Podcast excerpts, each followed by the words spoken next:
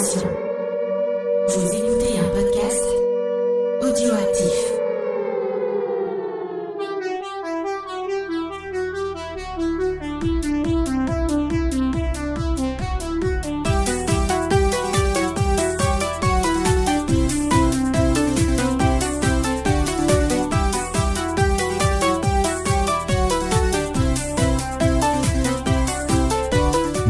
Dans Décennies, le podcast qui a survécu au bug dans l'an 2000 comme bah à peu près tout d'ailleurs.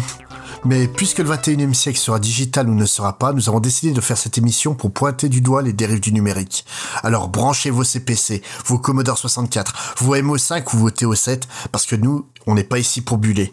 Je suis Spades, et pour faire en sorte que cette émission ne soit pas basique, je suis venu accompagner. Tout d'abord, elle est l'intelligence, qui n'a rien d'artificiel derrière cet épisode, et elle vient pour raviver votre mémoire. Faye. Comment vas-tu, Faye? Euh, bah ça va, bah disons quelle belle présentation, je, je suis ému. Et donc pour t'accompagner et pour nous aider, il a appris à charmer des pitons et à danser la Java. On n'a pas encore compris pourquoi, mais c'est Nicolas. Salut les amis, bah très content d'être avec vous ce soir euh, pour parler d'un film euh, pour nerd. Ah oui, tout à fait. Et enfin, tous les matins, il se connecte sur le site du Patagone en espérant que son ordinateur lui dise Shall we play a game? Et c'est Gizmo. Oh super, ça fait Wargame. Salut à Je me doutais que ça allait te faire plaisir quand même. Ah, excellent. C'est c'est bien qu'on profite de cet épisode pour monter en technologie et en ayant Ah un oui. petit euh, synthé qui fait des bruits. Ça, je sens que les auditeurs vont apprécier. Ah oui. Et si on dit des conneries, il y aura des petits rires ou pas? Je, j'aurais Ah. pu les ajouter, mais j'ai pas, j'ai pas osé aller jusque-là à foutre des balams. Pour nous humilier encore plus, c'est gentil. Mais donc vous l'aurez compris, on est ici pour parler de numérique, de jeux vidéo, d'ordinateur et on est aussi ici pour parler surtout de Tron. En effet. Et oui, et Tron, donc euh, c'est un très très grand film qu'on a découvert en 1982. Et on va peut-être euh, s'écouter la bande-annonce du premier épisode euh, pour nous rafraîchir la mémoire. Avec plaisir. L'aventure commence dans notre monde, de ce côté de l'écran vidéo, et plonge dans un micro-univers qui vit et respire dans les espaces de l'imaginaire. C'est le monde de Tron. Ses plans de jeux vidéo lui ont été volés. Moi, ce qui m'intéresse, c'est d'établir la preuve irréfutable. Cette preuve, c'est le maître contrôle principal qui la détient. C'est ce fichier qui excite son flair. Je l'ai mis en mémoire. Flynn va défier l'ordinateur le plus puissant du monde. Allez, mon petit, fais voir ce que t'as dans le ventre. Je vais devoir vous programmer sur le circuit des jeux. Au sein même de l'ordinateur, prisonnier, Ok. de l'autre côté de l'écran, un génie de l'informatique doit triompher des pièges, des jeux qu'il a lui-même créés.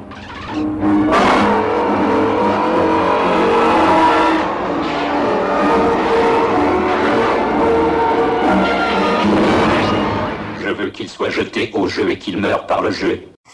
Donc Nico, tu vas nous, euh, nous répéter exactement ce que vient de dire cette bande-annonce. Exactement, c'est ce que je me disais en écoutant la bande-annonce aussi. Euh, Alors, j'ai Bon. pas très bien compris. là. D'accord. Eh ben, je vais, je vais refaire le, le pitch euh, du film hein, pour, euh, pour bien qu'on comprenne ce qui, ce qui se passe dans, dans ce film. Bien sûr, je ne spoile pas. hein, je, je raconte que le début et puis euh, la fin. euh, on laissera les auditeurs euh, la découvrir en regardant le film. hein, Bah, surtout que l'informatique, c'est compliqué. Donc, il Bah faut oui. bien expliquer. C'est difficile de faire de, de la vulgarisation à ce niveau-là. Donc le pitch de Tron 82, parce qu'il y en a eu deux, Tron, Tron, Tron. Ouais, moi je disais Tron hein, quand j'étais gosse. donc, beaucoup, ça, ouais. voilà. Moi aussi, je comme électronique.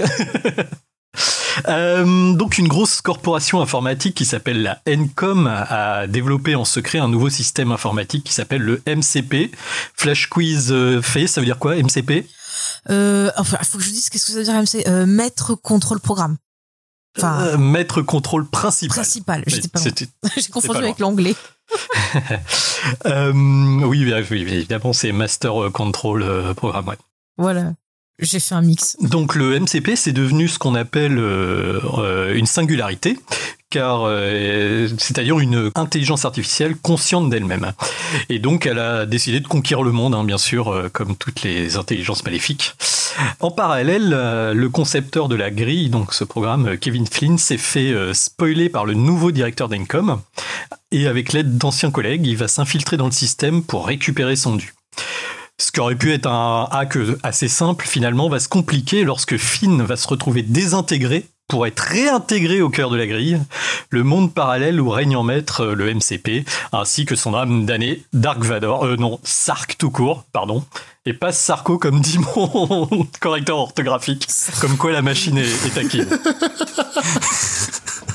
J'imagine trop ça. Ce que j'allais dire. Moi, je vais vous dire, monsieur. Ah mais ça l'a écrit, hein je, je, je ne mens pas. Euh, Va-t-il réussir à s'enfuir de la grille, à déconnecter le MCP avant qu'il ne soit trop tard Euh, Vous le saurez en regardant Tron. Et donc, euh, est-ce que tu peux nous faire un peu le contexte de ce film-là? Parce que quand même, 82, c'est un peu tôt pour parler de jeux vidéo, non? Oh bah pas, pas tant que ça finalement. Euh, alors, euh, on va faire un petit point effectivement historique. Tron, donc c'est 82, c'est-à-dire un peu la queue de comète de l'âge d'or du jeu vidéo, la première génération de jeux vidéo pour, euh, pour faire simple. C'est pas l'année de E.T. sur Atari? Euh, bah si.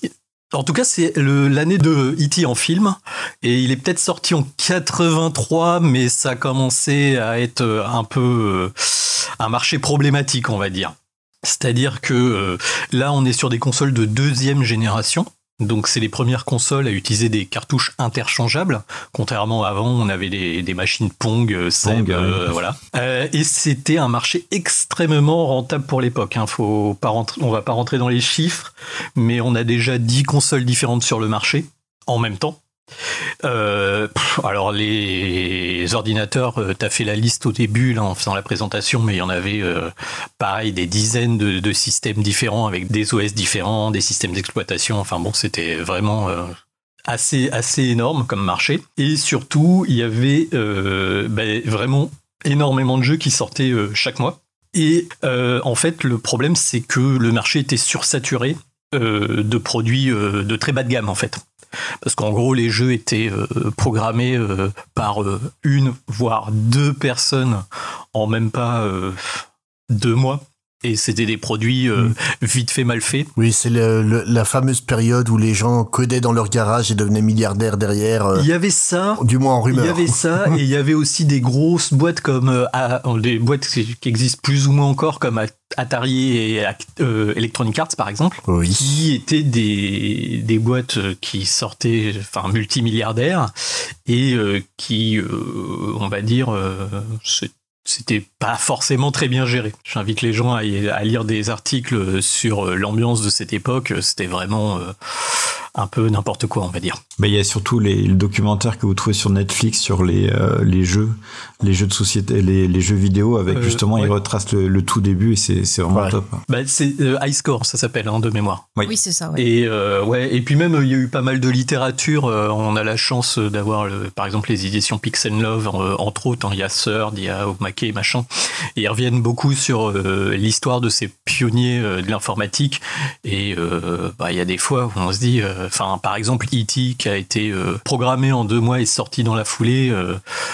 Bah, c'était presque un jeu de qualité en fait. Euh, Il y avait des trucs qui sortaient beaucoup plus vite et beaucoup moins bien.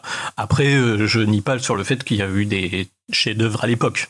Mais euh, la grande majorité des jeux, c'était vraiment pas terrible. quoi. Mais, Ouais. mais le, le fameux E.T., je pense que ça a quand même été un électrochoc de, de, de l'époque pour dire on est peut-être allé un peu trop loin dans le n'importe quoi. Il y a le Pac-Man qui est sorti encore après et qui est encore pire. Euh, non, non, ouais, vraiment. euh, et puis il y avait beaucoup, comme je disais, il y avait beaucoup de machines. hein. Là, j'avais noté, il y avait, euh, il y avait bon, forcément l'Atari 2600 hein, avec son joystick emblématique euh, avec le bouton rouge. Et, après, il y a eu la 5200, la 7200, la 7000, euh, la 2600 Junior. Enfin, déjà rien qu'Atari sortait une console quasiment tous les ans. Et après, il y avait la Vectrex qui est celle qui a le- l'esthétique la plus tronesque avec un petit écran en oscilloscope. Ça faisait de la 3D. Mais là, justement, euh, pour parler machine, euh, il y a vraiment un type de machine qui est vraiment mis à l'honneur Voilà. dans, dans Tron. C'est l'arcade, Et. C'est la bande d'arcade. Alors la bande d'arcade, là je parlais du, enfin ce qui a amené euh, à la chute de le grand crack du jeu vidéo euh, de 1983, c'est plutôt les consoles de salon. Après c'est vrai que l'arcade était très populaire depuis le milieu des années 70. C'était euh, bah, surtout euh, la salle d'ar- d'arcade euh, qui était un lieu à la fois de jeu mais aussi de où se réunissaient les plus jeunes. Euh, il y avait une culture de la performance et il y avait des champions. Ouais. On peut citer le film euh, The King of Kong euh, qui retrace Voilà, très, très exactement. bien tout ça, avec le meilleur méchant de l'histoire du cinéma, euh, Ah oui, oui. Mitchell. Euh, oui, Billy comment il- Mitchell. Billy Mitchell, voilà. Et, et qui, d'ailleurs, là, est en train de passer un sale quart d'heure parce qu'il commence à se prendre des procès Ah ouais euh, dans la Bien tronche, fait, bien fait. Ah mais ouais, ouais, ouais. Ah non, mais le type est une ordure finie, quoi. C'est non seulement c'est une ordure, mais en fait c'est un tricheur. C'est Oui. ces high scores en fait ont été faits sur émulateur, donc certainement avec de la triche euh, derrière pour aider. Et donc euh, tous ces re- records ont été annulés. Mm. Donc il avait porté plainte contre une, euh, la société qui gérait les Twin Galaxies. Ouais. Ouais, ouais. Et, et là, il vient de se faire débouter euh, d'une manière fulgurante. Mais regardez King of Kong, c'est vraiment C'est quoi, c'est un film, un documentaire Ouais, C'est un documentaire. euh, Voilà, en, en fait, sur deux champions de, de Mhm. Kong, le Donkey Kong euh, de base, quoi. Et euh, justement, c'est donc un jeune challenger qui vient marcher sur les plates-bandes euh, d'un salopard nommé Billy Mitchell, qui est... mais que je te dis que c'est le meilleur méchant de, de cinéma, c'est... c'est- même c'est un connard, je hein, c'est un déconne. connard, Il est dire. extraordinaire, ce type. bah, c'est le type euh, qui a inspiré le rôle de Peter Dinklage dans Pixel. ouais. Ouais. Sauf que le type est encore pire en fait. En vrai, il a toujours sa, son espèce de hum, cravate avec le, le drapeau américain et une mulette qui a pas changé depuis les années 80. Il est Mhm. et, et en même temps, il est super divertissant. On dirait un méchant de catch quoi, le mec. Euh, Il est tellement pourri de partout que c'est ça en devient super drôle. C'est Dolph Lundgren dans, dans Rocky 4, en fait, euh, ce mec-là. C'est- c'est- Ouais, sauf que Dolph Lundgren, il, il triche pas tant que ça. Enfin, il triche pas même. Si, si, il se drogue. Si, si, si, il se fait de. Il se dope. Ouais, mais là, c'est. Enfin, c'est. On va pas rentrer dans du King of Kong, mais faut vraiment voir ce truc, c'est génial. Regardez King of Kong, ouais. C'est vraiment un film extraordinaire. When you want your name written into history, you have to pay the price. The fact of the matter is, Bill is the best classic arcade gamer of our era.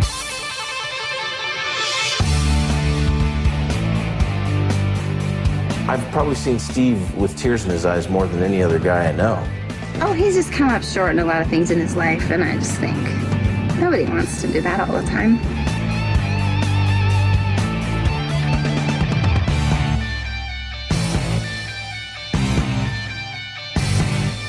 Et du coup, on va parler peut-être de l'esthétique du film plus tard, mais c'est vraiment une œuvre qui est profondément marquée par cette époque euh, de jeux plutôt simples, mais aux mécaniques extrêmement carrées, basées sur la performance et surtout sur le mythe du petit génie de l'informatique euh, qui, qui maîtrise cet univers euh, bien mieux que la génération précédente aussi. Tout à fait. Et donc, si on devait parler un peu de tout ce beau monde, Faye, est-ce que tu peux nous parler déjà du réalisateur et scénariste euh, Steven Lisberger Oui, bah, tout à fait. Donc euh, Steven, euh, Steve Lisberger, il est né euh, donc en 51 à New York et c'est en fait un, un très très grand fan justement d'informatique. Même si au départ il a commencé à bosser dans l'animation, il a toujours eu un regard voilà sur l'informatique et il avait envie de développer euh, un projet justement bah, autour de cet univers.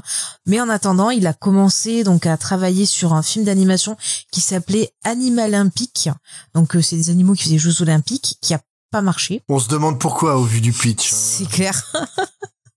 bon voilà, après il a été scénariste, euh, réalisateur et euh, donc euh, au début des années 80, euh, bah comme il s'intéressait à l'informatique, euh, il voit un jour euh, un concept, euh, un concept voilà un dessin qui a commencé à lui faire ben s'intéresser à imaginer l'univers de Tron et donc il voulait mêler les progrès technologiques avec donc le jeu vidéo et l'informatique et donc il a commencé à bosser sur son scénario et il a proposé à Disney.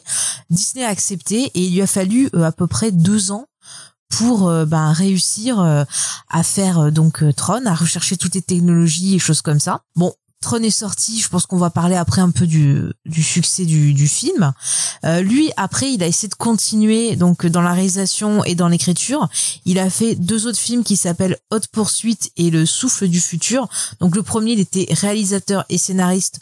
L'autre, il était que réalisateur, mais ça n'a pas fonctionné, ça n'a pas marché. Du coup, en 2010, euh, il a continué à se recentrer sur l'univers de Tron et il a été producteur de Tron l'héritage. Et ensuite, il a travaillé sur euh, la série euh, télé animée dont on parlera un peu plus tard en tant que producteur exécutif et puis un peu voilà dans le rôle de chapeauter un peu l'univers. Donc l'univers de Tron, c'est vraiment son bébé, quoi. Voilà, c'est vraiment l'œuvre de sa vie en fait, en quelque sorte. D'accord. Et si on devait parler des acteurs principaux, euh, on va commencer par euh, celui qui semble être Ah bah. le héros de ce film. Donc euh, Jeff Bridges, Gizmo, qu'est-ce que tu peux nous en dire? Donc Jeff Bridges, euh, il joue le rôle de Kevin Flynn. Donc c'est le effectivement le héros du film, c'est celui à qui on a volé euh, un jeu vidéo en fait. Et euh, usurpé son, son identité. Donc il se trouve dépossédé et c'est lui qui va tenter d'infiltrer le, le réseau d'Encom et de rentrer dans la, dans la grille. Et il a un deuxième rôle qui est important aussi quand on va parler du deuxième, euh, deuxième film, c'est le rôle de Clou. Ce qu'il faut bien voir dans, dans Tron, dans les personnages qu'on va voir, vous avez euh, l'incarnation réelle, en tout cas pour beaucoup, euh, qui est Kevin Flynn, et vous avez leur, leur avatar numérique dans la grille, et dans ce cas-là, c'est Clou, qui est, qui est à l'image de Flynn, et qui est par contre, lui, carrément un programme euh, piloté par Flynn, et qui, euh, qui est censé, lui, lui permettre de, de, de s'introduire dans la grille. Donc Jeff Bridges, il est né en, en 1949, comme ma mère, là, pour information, pour ceux que ça intéresse. et, euh, et voilà, et pour tout le monde, c'est le, c'est vraiment l'incarnation de, du Big Lebowski. Je pense qu'il Bah oui. il a fait pas mal de Ouais. rôles, mais C'est maintenant, c'est l'a- ouais. C'est le dude. Maintenant, c'est le dude. Donc, euh, si on devait le, le représenter, vous trouverez toujours le poster de Big Lebowski qui le représente à jamais et pour toujours. Euh, sinon, euh, les Bridges, c'est aussi une famille avant d'être un, acteur, puisqu'il y a son frère. Alors, son frère, c'est celui qui a eu un peu moins de succès au cinéma, qui s'appelle Beau. C'est son frère, euh, son frère aîné. J'en profite pour citer un bon film de pirate dans lequel il a joué, avec James Earl Jones, qui s'appelle Les Pirates des Caraïbes. C'est pas Disney, c'est le même titre, mais dans les années, années 70, qui est un très bon film. Et pour tous ceux qui aiment bien se fendre la gueule, il est aussi le fils de Lloyd Bridges, qui est euh, le, le militaire, le chef de la base dans Hot Shots, donc des, des fait. Abraham, qui n'arrête pas de, qui est sourd parce qu'on lui a explosé la tête, le bras, les pieds et tout ce qui va avec. Et donc c'est, donc c'est, c'est lui. Il a joué également dans, euh, y a-t-il un pilote dans l'avion, mais je me rappelle plus quel rôle exactement. Euh, il fait, je crois, un- c'est pas un, un, un militaire, enfin quelqu'un qui bosse dans Ou un la. médecin peut-être, je sais plus. Non, le médecin c'est euh, Leslie Leslie Nielsen. Nielsen, ouais. Il fait un mec qui est au sol, qui bosse à l'aéroport et qui essaie de trouver des solutions. Ouais, c'est le, c'est le gars de la tour de contrôle. euh, de Voilà, je... Et euh, sinon, Jeff Bridges, il, bon, il a 92 crédits d'acteur, donc une, une très grosse liste. Alors pour euh, les films que je citerai, donc choix, choix perso de mon côté. Alors pour ceux qui sont nés dans les années 70 et qui ont connu les, euh, les soirées de, Noël, euh, chaque année on nous mettait le film King Kong de John Guillermin. Donc euh, c'est un de ses premiers rôles à, succès en 76. Euh, ensuite on peut directement dire Tron. J'arrive à citer John Carpenter dans cette émission, donc il a joué dans Starman, donc de John Carpenter. Petite anecdote d'ailleurs, c'est le jeu d'acteur qu'il a travaillé pour son avatar Clou dans Tron qui lui a donné le- les mimiques de son rôle d'extraterrestre dans Starman, le- dans sa gestuelle. Il a joué en 91 dans Fisher King de Terry Gilliam, qui est un très bon film. Blown Away avec Tommy Lee Jones, qui est un superbe film d'action que je conseille beaucoup. Le fameux Big Lebowski, c'était en 98, donc ça c'est vraiment l'heure de la gloire. Un film totalement méconnu, mais que je vous conseille énormément, qui s'appelle Arlington Road Ah, il est très très bien ce film. hein. qui est vraiment excellent. Euh, son grand coup de cœur personnel, et il en a, il, va en parler lors du making of de Tron numéro 2, c'est Crazy Heart, puisque euh, c'est un fan de country et de, et de guitare, et dans ce film-là, ben, il a l'occasion de chanter et de jouer de la guitare, et c'est un film qui lui tient énormément à cœur. En 2010, euh, c'est un doublé gagnant avec euh, Tron Legacy, donc la suite, et euh, True Grit, Ah oui, même année. Bon, ouais, t- tourné pour, pour les frères, euh, les frères Cohen une deuxième fois, hein, quand même. Donc euh, vraiment vraiment bon euh, bon succès. Et euh, ensuite, euh, non, après, ce- ce- bah, je il crois a fait le euh, dernier. Gardien de la Galaxie 2, Bah, BPRD. où il aussi. rejoue. Ah oui, ouais, tout à fait. Où il refait un peu son rôle de Dude, justement. euh. Dans les Gardiens de la Galaxie? Oui Dans Les Gardiens de la Galaxie. Non, c'est Non, non, c'est... euh, Ah merde, je dis une connerie. C'est Christian Swartz qui est maquillé en style Big Lebowski. Ah non, je non, non. Euh, c'est lui qui jouait, quoi Non, le... Bah attendez, vous mettez Non, non, un... non, Non, c'est Non, Kurt c'est Russell. Kurt Ah putain, pardon. Ah oui, non, mais là, tu m'as fait bugger. Là, je dis, c'est pas possible, c'est pas possible. Autant pour moi, pardon. Non, non, c'est... Par contre, il y a un film que j'aime bien avec lui, euh, réalisé, je crois, par Barbara Streisand, où il joue avec elle, qui s'appelait Leçon de séduction. Si vous voulez un peu un petit film sympa, à regarder euh, en amoureux, c'était c'était vachement bien. Il faisait un, un prof, tu vois, genre un prof de sciences qui pensait qu'on peut pas euh, trouver l'amour autrement que de manière scientifique. Mhm. D'accord. Et voilà. Et puis, euh, c'est- c'est- il va être chaviré par euh, Barbara Streisand. Je vais le proposer à madame. Et si on doit tous citer un film qu'on aime bien avec lui, euh, il y a aussi le long, long métrage d'animation La dernière licorne où il a, Mm. où il incarne le prince Lear en, en VO. C'est un superbe dessin animé euh, qui, qui vaut vraiment le coup d'œil euh, si vous l'avez jamais vu. Pour faire un deuxième poids Carpenter, en fait, euh, tu dis que c'est le héros, mais moi je trouve que c'est un peu un héros à la Jack Burton. Un peu, ouais. Où en fait euh, le héros c'est le sidekick du vrai héros là dans, dans Tron C'est vrai, c'est vrai. et le vrai héros pour moi est surtout incarné par euh, Bruce euh, Boxleitner euh, dont tu vas nous parler Faye. Oui, tout à fait. Donc euh, Bruce euh, Boxleitner, euh, il interprète le rôle de Alan Bradley, qui en gros, euh, en gros, si je comprends bien, il sort avec euh, l'ex, c'est ça, de, de Kevin Flynn. Ah bah mais complètement. ils sont un peu potes aussi, j'ai l'impression. Euh, voilà. Non, mais c'était pour être sûr parce que des fois, quand c'est tu vois ex ex, on peut se poser la question. Oui, mais c'est les hippies, c'est les années 70, c'est beaucoup plus cool que nous maintenant. Ouais, ils sont plus sympas. Bon, bon, voilà. En tout cas, c'est un allié. Il veut l'aider euh, donc à récupérer euh, son fameux fichier. Et euh, dans la grille, il a un autre rôle puisqu'il joue le programme Tron, qui est euh, un programme voilà qui va être notre héros qu'on va suivre euh, et euh, qui a pour but un peu ben de d'aider euh, Flynn donc euh, alias Clou. Et euh, je vais pas vous en dire plus pour pas trop trop spoiler. Il a un rôle après plus important dans la suite euh, aussi. euh, donc euh, voilà, c'est un perso super cool. En tout cas, l'acteur, lui, il est né dans les années 50 dans l'Illinois. Donc il est euh, acteur et il est aussi auteur euh, puisqu'il a écrit des livres de science-fiction. Euh, petit, allez, petit point people avant de passer à sa carrière. Savez-vous qu'il a été marié à l'actrice Melissa Gilbert, vous savez, la fameuse Laura de la Laura. Voilà, Laura Ingalls. Est-elle aussi méchante Non, elle est gentille, euh, Laura Ingalls. Ah, elle est gentille, elle. Ah, Elle est bah, elle elle a été pendant longtemps. Ah, elle est pas si gentille que ça parce que pendant longtemps, elle a été justement la chef un peu du syndicat euh, bah, des, des, des acteurs et tout. Il paraît que c'est Ah, vraiment quelqu'un qui faut pas embêter. Hein. C'est un peu une dame de fer, à ce qui paraît. hein. Vous l'avez dû divorcer, elle. Bah oui, ils ont divorcé parce qu'ils ont eu une relation assez tumultueuse et ça s'est conclu donc par un divorce. En tout cas, donc ce monsieur, eh bien, il a commencé sa carrière en 74 dans un épisode de Hawaii Police d'État. Ta ta ta ta ta ta. Bon là j'ai pas la, la musique. De toute façon, un synthé, ça se construit au fur et à mesure Voilà. euh, des émissions. Quel générique euh, Hawaii Police d'État quand même. Ouais. Après, euh, il a euh, été populaire donc euh, avec Tron, mais aussi avec la série Les Deux font la paire. Alors je sais que je regardais cette série, mais j'arrive pas à me rappeler. Il me semble que c'était un truc d'enquête. Hein. Le nom, dit- le nom Tout à dit quelque chose. c'est- c'est c'est un cop show. ouais. Ah voilà, c'est ça, tu vois. Parce que j'avais un doute. Euh, et plus tard, donc il a enchaîné pas mal de films, de téléfilms, mais plus tard, il a été surtout connu pour la série Babylon 5, une super Ah, série oui. de science-fiction. Et les meilleurs que épisodes. J'adore. Ah mais voilà, enfin j'adore cette série. D'ailleurs, dans cette série, il a pu jouer euh, avec sa femme, il a pu lui donner la réplique. Donc écoutez, euh, tout se retrouve en tout cas. Puis il a vraiment un rôle hyper important hein, dedans. Mm, mm, mm. J'en profite Ah oui, pour oui, dire oui. que Babylon 5 a été écrit par un des très grands auteurs de comics américains que j'adore. Tout à fait. Joe Michael Straczynski, qui est pour moi l'un des plus grands auteurs euh, de, de SF depuis les années 80. quoi. Ouais. Et c'est marrant, vous savez qu'il a écrit un épisode d'Arabesque où dedans, en fait, il parle beaucoup de science-fiction. euh, Il y a plein de petits clins d'œil et tout. euh, Et, et il a ici aussi écrit euh, beaucoup sur Shira, euh, princesse du pouvoir, Musclor. euh, c'est quelqu'un qui est très très impliqué dans tout ce qui a fait notre culture pop euh, côté américain dans les années 80, Jo- euh, Joe Straczynski. C'est lui qui avait fait Midnight Nation, je crois, un comic. Ouais, tout à fait. Hum, Bah écoute, on fera une émission sur lui un de ces jours, hein, pourquoi pas. Euh, en tout cas, pour finir, donc après Babylon 5, bah, il a tellement aimé la science-fiction qu'il a écrit deux romans de, de SF. Un de, de ses plus connus, c'est Frontier Earth. Alors je n'ai pas lu. Si vous l'avez lu, vous me direz. Mais bon, voilà. Après, il continue euh, malheureusement à enchaîner des petits téléfilms et des choses comme ça, des apparitions, avant de se retrouver dans Throne Legacy et faire son petit train-train. Hein. Mais on parle des gentils, mais il y a aussi des méchants, je crois, dans le film. C'est là que Dark Vador arrive. Dark Sarko. Voilà. Sarko. Dark Sarko. Et donc le, le méchant, enfin les méchants, parce que bien sûr tout le monde est, est doublé, voire triplé, donc qui est joué par David Warner, qui joue le rôle de Ed Dillinger.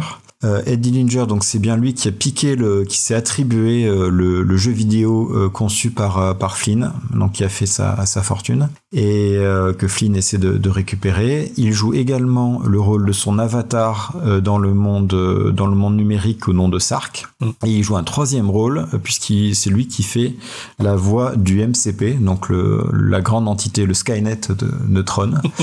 donc c'est lui qui joue ces, ces trois rôles. alors cet acteur j'ai vraiment voulu faire sa, bio parce que ça me permettait de, de parler d'un film que j'aime beaucoup de lui qui s'appelle C'était demain. Oh oui, un petit bijou. Que j'aime vraiment bien. Alors c'est un acteur britannique qui est né en 1941.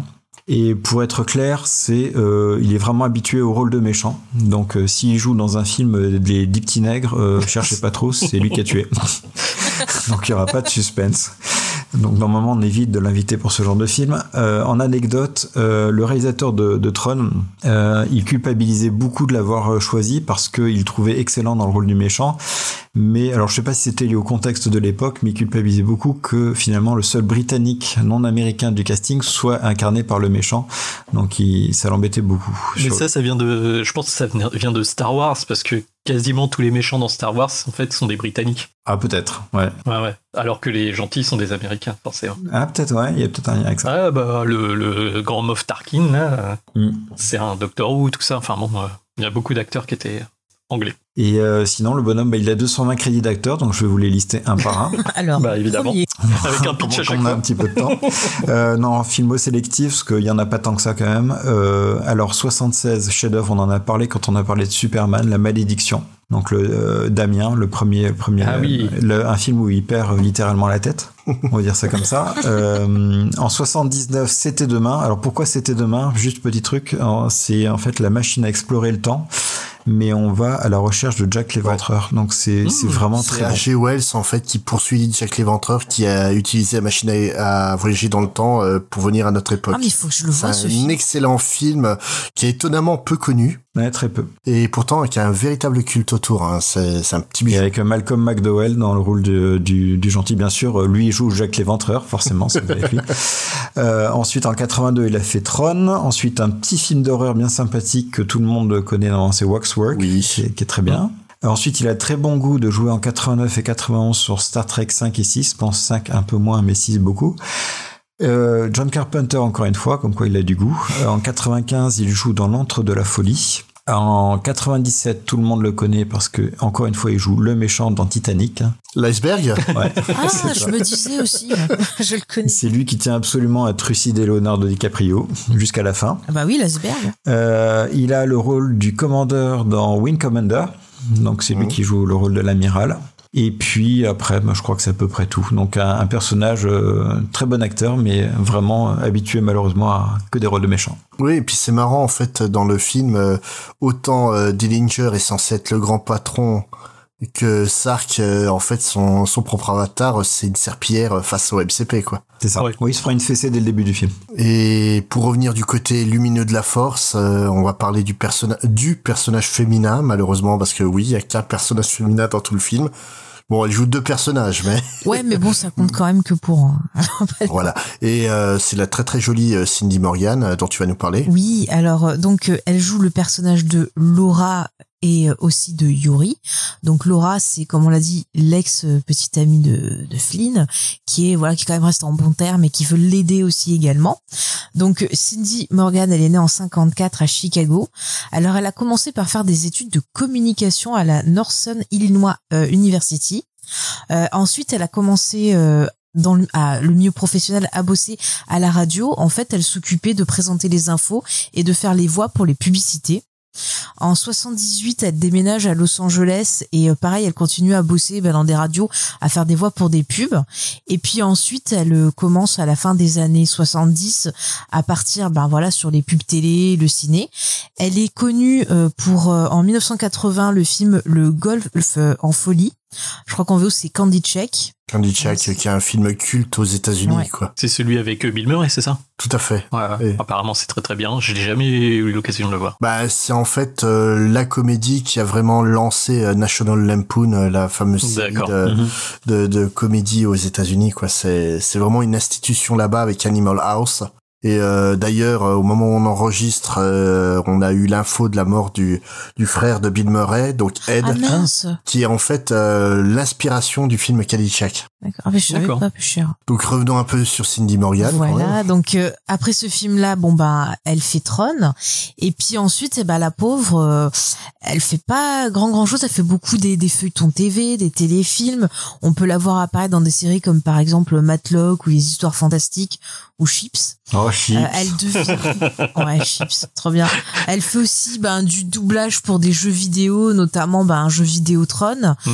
Après, elle a été un peu productrice euh, pour ben pareil des petits euh, téléfilms télé euh, dans les années euh, 90. Donc je crois que c'est surtout en 95. Mais voilà, après elle a pas fait grand grand chose malheureusement, elle a été un peu euh, oubliée, c'est dommage parce que moi je, je trouvais qu'elle était plutôt sympathique euh, dans le film. Oui, et puis elle réussit à être jolie en gardant un bonnet de bain sur la tête quasiment tout le film. ça. Ouais. Et c'est un, un sacré challenge. Ils sont magnifiques ces costumes, écoutez. Surtout Dumont, qui est le personnage que vous avez pas présenté. euh. Ah oui, voilà. Donc d'ailleurs, on va Le parler crapaud. un peu du film. Euh, Qu'est-ce que vous en pensez exactement de ce film? Je me doute que vous l'aimez euh, parce que sinon on serait pas là à en parler. Bah, pas vraiment, oui. On peut faire une émission foutage de gueule aussi. Oui, c'est pas, c'est pas le jour de la maison. pas trop cette idée. Donc tiens, Gizmo, qu'est-ce que t'en as pensé toi de, de Tron? Euh, alors, plusieurs, euh, déjà, Tron, bah, comme on est plus tout. Enfin, en tout cas, moi, personnellement, plus extrêmement jeune, donc je l'ai vu bah, quand, quand, quand il est sorti. Donc, je me souviens. Euh, ma réaction quand je l'ai vu, honnêtement, c'est que j'ai pas aimé. Ah ouais Je n'ai pas aimé quand je l'ai quand je l'ai vu, euh, mais je j'étais intrigué donc je l'ai revu quand même quelques fois après. Je, je, je pense que je dois aimer film, mais je sais pas pourquoi je l'aime pas. Et, et c'était vraiment une époque euh, Disney faisait ce qu'on appelait les les dark Avec le trou movies. noir. Donc ils Le avaient fait noir, euh, Exactement. les ils ouais. avaient fait le trou noir, ils avaient fait la foire des ténèbres, ils avaient fait les yeux de la forêt, donc des des films comme ça. Et, euh, et je l'avais vraiment, enfin l'esthétique était vraiment étrange, étrange, et, bizarre. Et euh, mon premier sentiment que j'avais pas aimé et j'ai appris à vraiment l'aimer, l'aimer plus tard. Et, euh, et aujourd'hui, je l'aime bien. Euh, je lui trouve quand même, je trouve qu'il y a beaucoup de choses qui piquent les yeux quand même aujourd'hui. Et, et c'est pour ça que je tenais juste à partager un truc avec vous. J'ai, enfin, la chance de, de pouvoir regarder les films dans une condition un peu exceptionnelle à la maison. Mais au-delà de ça, euh, ça m'a fait réaliser que ce film, et d'ailleurs ça se voit dans le making-of, il a été tourné sur un fond noir. Enfin, on en parlera après. Mais ce film doit absolument être regardé à deux choses. C'est un, dans le noir total de votre pièce, pas de lumière, et sur un écran relativement grand. Ouais. Parce que si vous le regardez avec de la lumière, avec un écran petit, ça pique les yeux, vous allez pas être dans le film et ça va être vraiment une expérience pas terrible. Et, et franchement, quand vous êtes dans le noir, quand vous avez un écran grand, Ah bah, L'idéal, c'est le eh projecteur. ben, hein. tous les défauts passent. C'est Ouais. pour ça. Et moi, je l'ai vu dans, ouais. dans- du coup dans la salle de ciné et, et franchement, je, je, je pensais le regarder que d'un œil et je me suis complètement laissé emballer. Donc très bien. Et Nico, qu'est-ce que t'en as pensé toi? Alors, entendu beaucoup encore. ouais, alors bon, déjà, moi, euh, mon avis, il est un peu biaisé parce que c'est une grosse Madeleine de Proust pour moi, Tron. Alors, je vais vous raconter un peu ma vie, comme d'habitude. Mais avec ma maman, on allait chez Locatel. Est-ce que les vieux se souviennent de Locatel? Ça me dit quelque chose. hein. C'était une euh, entreprise de location euh, de vidéos, mais aussi, en fait, pour le week-end, tu pouvais louer un magnétoscope et un ou deux films, en fait. Ils vendaient euh, le matériel et les cassettes. Enfin, ils louaient euh, les trucs. Et euh, bah, dans, parmi les cassettes euh, qui m'avaient attiré l'œil, bah, il y avait forcément celle de Tron, que j'ai dû louer 4 ou 5 fois. Je pense que ma mère était désespérée au bout d'un moment parce que Je crois que t'as aimé. Il fallait, fallait l'acheter, je pense. t'avais un choix et je prenais tout le temps le même. Euh, je voilà. crois qu'on a tous eu le même kink hein, étant gamin. Bah, comme tous les gosses, ouais, bien sûr. Et, euh, et du coup, c'était quand même, à l'époque, c'était quand même un petit luxe de louer euh, un magnétoscope avec des cassettes vidéo. Donc, on le fait pas souvent et je prenais souvent Tron. Après, c'est marrant parce qu'en plus, il y avait euh, euh, la bande-annonce de- du Trou Noir dont tu parlais tout à l'heure.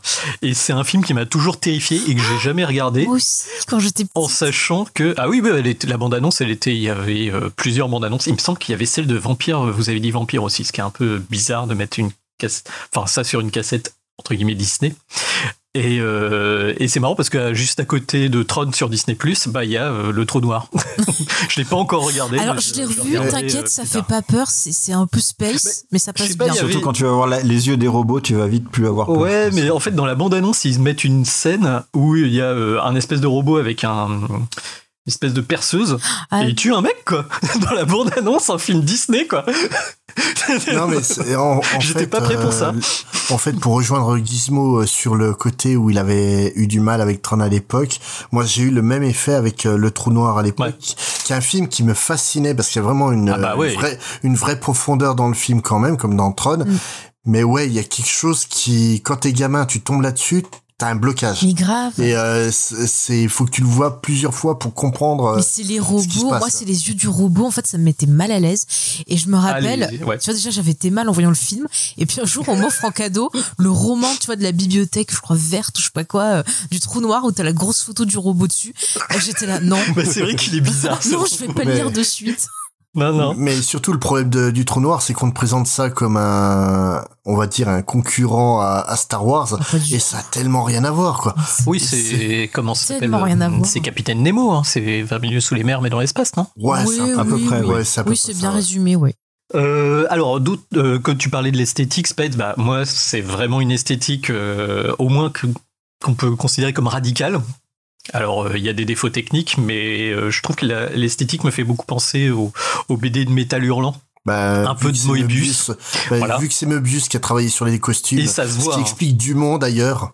Dumont, c'est typiquement un personnage de, Oui. de, de l'Incal. Ouais. Et le problème, c'est qu'en BD, ça rend vachement bien, puis là, un peu Bah, moins, quoi. Et en même temps, je trouve qu'ils ont fait des choix, euh, cette image super. euh, en, en fait, l'image, euh, les personnages sont en noir et blanc. Ouais, Et ils rajoutent des couleurs par-dessus euh, en animation classique, en fait. en rotoscopie, en ouais. rotoscopie. Et euh, et il y a cette espèce d'effet euh, fluo transparent. Quand même, euh, il n'y a pas que de la rotoscopie, hein. il y, a, il y a plusieurs euh, techniques euh, mélangées. Alors forcément, quand il y a des scènes où ça bouge un peu, on sent que le décor se décale avec les personnages et tout ça, mais euh, on peut quand même leur, euh, leur concéder qu'ils ont essayé quelque chose d'un peu alternatif. Ouais. Euh, Disney, enfin les gens ont l'image, et puis c'est pas forcément démérité, d'une société qui fait des trucs très propres, très, euh, très clean et tout. Et quand même, euh, dans, dans Tron, il y a, un- enfin dans le premier surtout, il y a vraiment un côté euh, un peu dérangeant, mais qu'on retrouvait beaucoup dans les BD euh, un peu de science-fiction alternative de l'époque, quoi. Mais quelqu'un le, bud- a le budget du film, euh, combien il a coûté? Oui, 17 millions. Ah, ça fait beaucoup quand même, hein. Euh, c'est pas mal pour l'époque, c'est pas extraordinaire non plus. Hein. C'est pas. euh, Enfin, j'ai pas regardé les grosses sorties de la même époque, mais je pense Kitty, c'est quand même un peu plus, quoi. Mais le, le truc, c'est que vraiment, ils ont dû euh, avoir beaucoup d'imagination pour recréer tout un monde comme ça. Et, et je trouve que les parties pris artistiques sont loin d'être inintéressants. Ah bah oui, bah enfin moi ce qui m'a marqué c'est l'esthétique qui est vraiment fondatrice en fait. Ouais. Le, le côté euh, noir avec un liseré flu- fluorescent ou orange, euh, c'est quand même un, euh, un marqueur. Si tu veux faire un univers qui se passe euh, clairement dans la matrice, c'est euh, si tu veux faire comprendre à ton spectateur directement que le personnage est dans un univers euh, bah, euh, informatique. Euh, là, là, rien que récemment, j'ai rejoué à un jeu qui s'appelle Saints Row 3. Mhm. Et il y a une scène où on te balance dans un ordinateur parce que Saints Row 3, euh, c'est juste n'importe quoi. Et ils ont repris l'esthétique de Tron. Et Ils ont même mis un fil dégueulasse pour faire comme dans Tron. et, et, et tu le vois, en fait, une fois que tu l'as vu, tu le vois partout. Ouais. Et euh, faut aussi, enfin, il y a aussi l'esthétique de la grille, donc cette espèce de de, de point de fuite euh, fluorescent. euh, et bien ça, on l'a même utilisé euh, pour nos premiers logos pour ITs. Et oui, tout à fait. Et, su- et surtout, on va parler du point euh, qui, je sais, va te, te brancher le plus. Les, les jeux vidéo, la moto lumière Ouais. et Oh, compagnie, c'est quoi. trop bien ça. Ah bah ça. Après moi, je pense que quand j'étais gosse, pourquoi j'ai pris la, enfin, je prenais tout le temps la cassette? Parce que effectivement, c'était euh, c'était des jeux vidéo et puis c'était quand même euh, pour l'époque visuellement, c'était pas du tout ce qu'on avait en même sur les gros jeux de salle d'arcade et moi je sais que je le louais vers la fin des années 80 hein. je l'ai pas vu en 82 moi je l'ai vu en 86 87 Ouais, moi, à peu près dans ces eaux-là aussi. et c'est vrai que c'était. euh, maintenant, on le regarde un peu en rigolant. Mais euh, pour l'époque, euh, c'était quand même de- l'image de synthèse. Oui et non, parce qu'on est, on, Très on est la génération qui avons découvert Tron euh, dans les années 80 et puis les, Mm. les jeux euh, comme ça. Mais on est aussi la génération qui avons découvert le téléphone portable et on a tous joué à Snake, qui, qui est ni plus ni moins Oui, que, c'est les, ça. que les motos lumière en solo, Mm. quoi.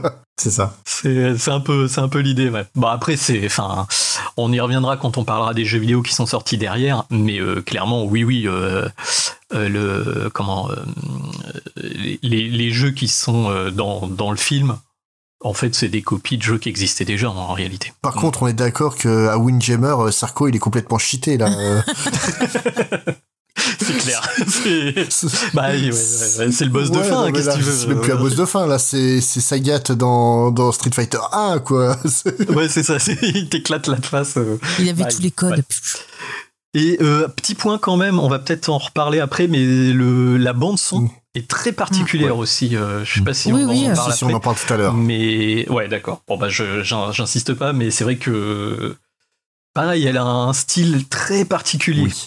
Oui. Il y a des choix pour un film Disney qui sont euh, radicaux, on peut Oui, le dire. tout hein, à fait. Et, mais ça sera Faye qui va nous en parler. Mais tout d'abord, euh, dis-nous euh, ce que tu as pensé de- du film, quoi. Oui, eh ben alors, bon, je l'ai pas découvert euh, pile quand c'est sorti parce que figurez-vous que j'ai le même âge que le film, donc j'étais bébé, donc je risquais pas de comprendre, voilà.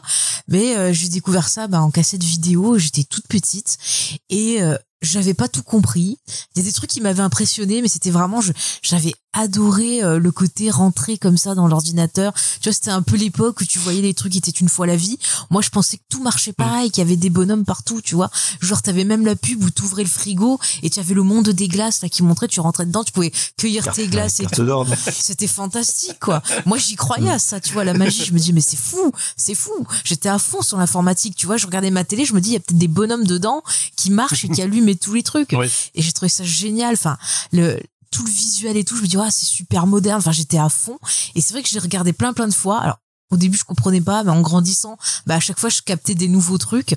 Et c'est, C'est un film qui est assez confus hein, euh, pour euh, pour des enfants, même pour des adultes. Il y a des fois où tu. Qu'est-ce qu'il raconte Euh, attends, quoi Qui est quoi Ah, en fait, le, le truc, euh, c'est qu'ils ont pris donc une, une trame informa enfin une trame de fantaisie pure, parce que c'est quand même juste le jeune héros qui doit aller tuer le grand méchant sorcier Ah, au fin a- fond de la Il y, montagne. a- il y a de ça, mais il y a pas que en fait. Moi, ce qui me plaît, c'est Ouais, que ça et- mélange et- pas et mal de choses en fait. Et, et justement, le, le souci, c'est qu'ils mélangent ça avec un langage informatique. Mm. Par exemple, euh, Clou, euh, c'est un virus, c'est un trojan, quoi. Ouais. Oui. Tron, en fait, c'est un, un contrôle du, du système principal. Mm. C'est il est là pour pouvoir réduire ses pouvoirs en cas de besoin. Et, euh, et tu regardes en fait euh, toute la quête d'aller voir Dumont pour pour parler au au grand seigneur. T'as Dumont qui incarne donc le l'oracle, ouais, le vieux mage, l'oracle Ouais. et compagnie. Et au final, euh, on va lui donner une arme magique qui va être un virus à inoculer au, au, au MCP, quoi. Et c'est c'est vraiment une trame de fantasy, mais tout ce qui est de plus classique. Et le problème, c'est que tu mélanges ça avec un discours informatique, et c'est ça, il y a un bug à un moment donné, quoi. Bah c'est un, c'est un, un peu un prémisse de cyberpunk Ouais. quand même. euh, c'est venu après le cyberpunk, Oui. mais euh, il y a quand même, euh, enfin il y a une intelligence artificielle, il y a du mysticisme, euh, il y a le renversement du gouvernement euh, par des sociétés privées. Enfin c'est. Ah, les visionnaires dans son époque. Ouais. assez- bah ouais ouais parce que le cyberpunk c'est 84 quoi. C'est. Mais c'est surtout. Alice au pays des merveilles. Enfin, regardez la structure du truc. Il rentre dans le dans le l'ordinateur. L'ordinateur, c'est le trou du lapin. Euh, le, le grand maître contrôle, la machin, c'est un peu la, la reine de cœur. Enfin, il y a plein de trucs comme ça. Et il y a le côté aussi, Mm. bah, film d'aventure avec le gars qui va faire de l'exploration, qui va faire plein de trucs d'action. Et c'est su- surligné aussi par la musique, même si la musique a un côté très électronique. Il y a dans ces thématiques aussi euh, vraiment un peu euh, une musique que tu peux entendre dans plein de trucs d'aventure. Il y a plein de fois, je pense à du héros de film. Enfin, euh, il y a il y a plein de trucs comme ça. Genre tu tu vois l'espèce de bateau, tu peux penser à des films de pirates. Enfin, il y a plein de de clins d'œil, il y a plein d'univers différents. Euh, c'est quand même Enfin, c'est complètement fou. Et moi, je, je, je trouve que c'est un, un truc qui parle vraiment de, de pop culture et l'informatique, le jeu vidéo, c'était quelque chose qui explosait à l'époque et qui rentrait dedans et euh, c'est tout un mélange et je trouve que finalement même si l'univers il paraît froid, euh, eh ben en fait c'est un univers pour moi, je trouve qu'il y a beaucoup d'amour dedans parce qu'il est hyper riche Et tu peux même voir un, un, un sous-texte après un peu plus euh, psychologique quand tu compares en fait les avatars aux gens dans la réalité. Tu vois, on parlait du méchant qui se fait euh, marcher dessus, alors que d'autre côté, ben en fait, euh, il est super méchant, super sûr de lui et tout. Et c'est intéressant de voir que en fait, peut-être que dans la réalité, bah le gars, il a envie de faire ce que son avatar fait, mais il a quand même certains scrupules et il ose pas aller jusqu'au bout et il a besoin d'avoir une dissociation, tu vois. C'est surtout que le MCP, même dans la réalité, lui marche sur la gueule. Hein, au moment où il commence à, aller contre lui, c'est et tu veux que le dossier là, il aille dans la presse? Oui, la rébellion. Et puis c'est un, hein. un, esclave, euh, c'est un esclave du système en fait. C'est-à-dire qu'il a créé un système qui l'aliène derrière euh, et qui l'oblige à faire des trucs. Finalement, il se dit mais euh, Enfin, genre, ils veulent quand même déclencher des armes nucléaires dans le truc, donc c'est quand même. mais c'est aussi un peu le début du questionnement sur l'intelligence artificielle. Ah oui. et ça, ça devient une espèce de boogeyman en quelque sorte. Pas vraiment, parce qu'il y a t'as un film qui précède euh, donc Tron et puis euh, Terminator, qui est donc le Colosse de fer, qui est qui est un film en fait euh, sur sur un super ordinateur américain qui va découvrir qu'il y a un super ordinateur russe et qui va essayer de en fait une guerre une guerre informatique qui va se créer comme ça, qui est vraiment en fait les prémices de ce que va être Terminator et d'une certaine manière les prémices de ce qu'est MCP euh, dans, dans ce film-là. Je pense que c'était dans l'air du temps aussi de l'époque, quoi. Sûrement, sûrement, mais quand tes gosses découvrent, tu vois, ça par là. Enfin, moi, je sais que c'était ma première, euh, mon premier contact avec cette histoire d'intelligence artificielle. Ouais, tout à fait. Et c'est vrai que c'est, euh, tu vois, un truc qui me quitte pas, moi ça m'intéresse. Moi c'était Johnny 5. Non, moi il y avait un, il y avait ah, un Johnny 5, ça m'a il était trop Il y avait un film pourri que, que j'avais vu en vidéo club, c'était un, une nana avec un nana je crois ou un mec avec un ordinateur, il y avait un espèce de smiley sur l'ordinateur qui était en intelligence artificielle, vous l'avez vu celui-là? Love Computer, un truc comme ça. Rien. Ça me dit rien du tout. C'est vraiment très pourri, mais c'était aussi l'intelligence artificielle. Euh, c'était le film, euh, c'est Her, je crois, qui était sorti. Oui. Mais avant l'heure, mais horrible. Hein. Mais regardez-le, ça, ça vaut le coup d'œil. mais tu nous parlais de la musique, euh, Faye. Je pense que c'est le bon moment pour euh, parler de qui est derrière cette musique-là. D'ailleurs. Ouais, alors c'est euh, Wendy Carlos, qui est donc une euh, une artiste transgenre, qui est née en 39. Donc au départ, pour expliquer, elle s'appelait euh, Walter Carlos et en fait en 73, elle a fait sa transition. Donc euh, déjà c'était quelqu'un qui était très très euh, en avant sur son époque parce que déjà à l'âge de 10 ans, elle composait des, des symphonies, elle composait des morceaux et en plus elle pouvait vous monter un PC. Donc voilà quoi, comment vous vous dire à quel point elle était intelligente. La disette idéale quoi. Ouais, ouais. À 17 ans, elle crée un studio de musique électronique elle travaille euh, justement euh, alors avec le Columbia euh, Electronic Music Center. ensuite, elle a fait pas mal. En fait, elle était très connue pour jouer en fait du classique sur des synthétiseurs. Alors, j'ai pas compris. Vous allez m'expliquer. Des synthétiseurs moléculaires Moog. J'ai trouvé ça sur internet. Ah bah des Moog, oui. je ne sais absolument pas ce que c'est. Voilà. C'est une En fait, c'est euh, c'est une une marque euh, qui qui porte le nom de de son créateur euh, à la base. C'est quasiment l'invention de la de la musique électronique et c'est ce qui sert notamment à faire le son de de l'orgue dans et qu'elle a utilisé d'ailleurs elle de de l'orgue dans Orange Mécanique. Tout à fait, ouais. Ben justement, voilà, on y vient. Donc ensuite, elle a fait beaucoup d'albums studio et expérimental et elle est partie dans les musiques de films. Elle a travaillé avec Kubrick sur Orange Mécanique, euh, sur Shining, et euh, donc en 82, elle est arrivée sur euh, sur Tron. Et en fait, sur Tron, elle a mélangé en fait de la musique, on va dire normale, avec de la musique électronique. Et elle a fait quelque chose ouais de très expérimental. Et on en parlait tout à l'heure. comme ça, ça permet de, de faire un point sur cette musique là mais c'est vrai qu'on retrouve le côté très électronique mais en même temps on a euh, bah comme je vous le disais des euh, des thèmes qui sont, euh, je trouve, très vieux films d'aventure. Et donc, du coup, on a un mélange entre passé et futur. Enfin, ça donne, ça donne quelque chose qu'on n'avait pas l'habitude d'entendre à l'époque. Enfin, je sais pas vous à l'époque. Euh, moi, je connaissais pas trop Jean-Michel Jarre et compagnie après, tu vois. Mais c'est vrai que c'était, ça m'avait scotché parce que c'est, c'est super novateur. C'est pas un truc que tu vas euh, pouvoir chanter comme ça dans la vie de tous les jours. Mais quand tu l'entends, ben, je sais pas, ça, ça matche bien avec tout l'univers. C'est, mmh. ouais, ouais. ouais. Bah, ce qui est, ce qui est intéressant justement c'est qu'on voit l'héritage Disney quand même, parce qu'il y a beaucoup de musique à base de hautbois. Oui. Euh, qui est vraiment dans, dans, dans, les grands classiques Disney, c'est vraiment la musique. Et puis à un moment donné, ça va se transformer effectivement avec de la musique euh, hyper électronique et enfin presque aride, mais elle arrive à réchauffer justement ce, ce, ce, ce côté qu'aurait pu être un peu caricatural et aride avec euh, bah, principalement ces hautbois qui, qui donnent de la vie au truc et c'est vrai que c'est c'est un score qui est très intéressant en fait euh, qui est euh, moi quand je l'ai revu il y a pas très longtemps Mhm. pour le pour le podcast et moi dans ma tête mes souvenirs d'enfance c'était vraiment un truc ultra électronique et puis c'est tout quoi enfin Ouais. le thème le plus connu quoi et en fait en réécoutant c'est vrai que c'est c'est c'est beaucoup plus profond que ce qu'on a dans la tête en réalité. Euh, c'est c'est intéressant comme euh, comme Mm. score Ouais, ouais, il y a plein de petits niveaux. Bah, c'est en, fait une musique, c'est une musique électronique qui est ultra épurée. En fait, il n'y a pas de. Et, et ça colle bien à l'image en fait qui est tout aussi épurée quoi. C'est c'est vraiment euh, c'est vraiment très bien fait. On va peut-être en écouter un bout? Bon, allez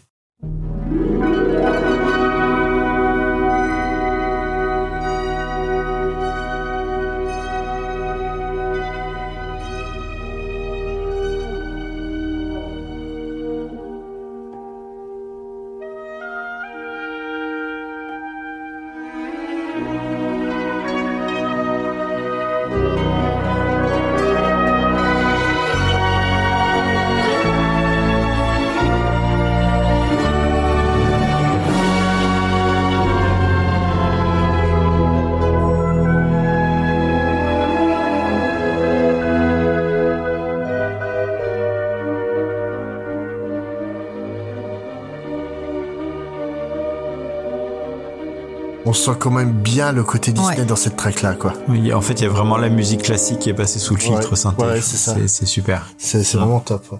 Et ça, moi, pour moi, ça me rappelle un peu aussi le, le type de musique, les sonorités électroniques qu'on avait dans Planète Interdite, Oui. qui est un de mes films cultes. C'est, c'est vraiment, c'est vraiment très très bien quoi. Wendy Carlos, c'est, c'est une artiste. Faut vraiment se pencher sur sa discographie parce que elle a dû sortir, euh, je crois, une trentaine d'albums. oui, elle en a sorti de Ah oui 68 à 2005, en comptant les, Ouais. les compilations avec. Hein. Donc, euh, Et, euh, et vraiment, c'est c'est quelqu'un qui est, qui est incroyable euh, à, à découvrir. Si on aime la musique électronique, c'est vraiment euh, bah, redécouvrir des bases parce que c'est vraiment une pionnière euh, dans ce mouvement-là et euh, ça vaut le coup. Ouais, et puis c'est très bien choisi. à de- insuffler une grandeur, Ouais. je trouve, dans dans le- les thèmes quoi de, de Tron. Il y a une espèce de grandeur. Tu sens que c'est des héros, euh, que ça Voilà. déconne pas, mais ça arrive pas avec les, euh, des explosions et des machins. C'est tout en subtilité, tu vois. Mais un autre truc euh, qui donne l'impression que c'est des héros, c'est quand même les effets spéciaux euh, du film. Ça sent la transition. Et, euh, et oui, tout à fait. Gizmo, je sais que tu vas vouloir nous en parler de ça. Ouais. Alors bah, là, pas mal de choses à dire sur les effets spéciaux, moins sur le deuxième parce que l'ère numérique est arrivée. Et, et là, vraiment, euh, pour Tron, il faut vraiment voir que c'est un film concept et, et c'est un des films comme La Guerre des Étoiles qui a nécessité, je pense, énormément de culot. Je pense énormément de culot et énormément de, de, de courage et d'inventivité pour arriver à pondre le film. Et Mm. euh, Faye en a parlé quand le réalisateur est rentré euh, avec ce projet. Donc c'est vraiment lui qui l'a eu en tête depuis le début. Euh, c'est lui qui avait le concept. Et euh, dans son concept, dans le- la vision qu'il avait, tout ce qui fait la marque de Tron aujourd'hui, la marque visuelle avec en gros du noir avec des lignes de Ouais. couleurs euh, fluorescentes, faisait, mais dès le début, partie, peut-être même que ça existait même avant qu'un début d'histoire arrive. Donc il avait vraiment cette, cette vision très très particulière de la production design du film. Et il s'est pointé euh, donc avec euh, l'histoire et un storyboard intégral. C'est vraiment pas rien de dire. On a fait le making of du Dune de Jodorowsky qui s'est pointé avec le, le, le storyboard complet. Il faut savoir qu'aujourd'hui il y a beaucoup de productions d'Hollywood qui coûtent une, un bras. Ils commencent à tourner alors que l'écriture est même pas finie. Donc pour dire à quel point on est devenu dilettante, lui il est arrivé et tout était absolument euh, storyboardé et il a fait cette présentation euh, auprès des pontes de de Disney en étant quasiment sûr qu'il allait se faire euh, rembarrer. Et, euh, et là, l'impossible est arrivé et euh, les représentants Disney qui avaient en face de lui, ils avaient, euh, je crois qu'ils avaient sur le mur quelque chose comme ça, un, poster avec le Walt Disney dessus. Et quand ils ont entendu cette histoire, ils se sont dit que les studios Disney devaient absolument, comment dire, supporter, enfin soutenir tout projet comme, complètement novateur comme ça. Ouais. Et il se devait, par honneur, de soutenir un projet pareil. C'est tellement à contre-courant de l'image qu'on a de Disney aujourd'hui. A- Après, à l'époque, ils étaient, à mon avis, dans une espèce d'impasse créative quand même, où ils sentaient qu'il y avait en face des mecs qui sortaient des Star Wars, des, enfin, plein de blockbusters, euh, que ce soit euh, George Lucas ou Le Flash Gordon. Ouais, bon, d'accord. Mais ouais, mais tu vois, Slash Gordon, c'est un peu un, un, un projet, je pense, les mecs ont vu Star Wars, ils se sont dit, faut qu'on sorte un truc tout de suite, tout de suite, il faut qu'on fasse quelque chose. C'est exactement Et- ça. Je me demande toujours dans quel esprit il a été fait quand même ce Ah, film bah, Flash c'est- Gordon? Est-ce que c'est est-ce que c'est voulu ou est-ce que c'est un accident? Je sais Ouais, ça a l'air d'être un gros accident. hein. Il y a un côté Vanity Project aussi, hein, parce que le Dino de Laurentiis, euh, apparemment, il avait un petit melon. Un petit peu, ouais. Et T'es gentil avec petit, hein. Petit. hein. voilà, et voilà. Mais c'est vrai que Disney, je pense qu'ils étaient dans un. On sent hein, les films d'animation des années 80, ils n'étaient pas, euh, pff, ils étaient pas exceptionnels. On sentait qu'ils que, que le maître était parti et qu'ils avaient du mal à ressortir et du coup ils essayaient de, de choper à droite à gauche des nouveaux artistes justement qui avaient eux-mêmes des visions pour les intégrer à, à l'univers Disney quoi.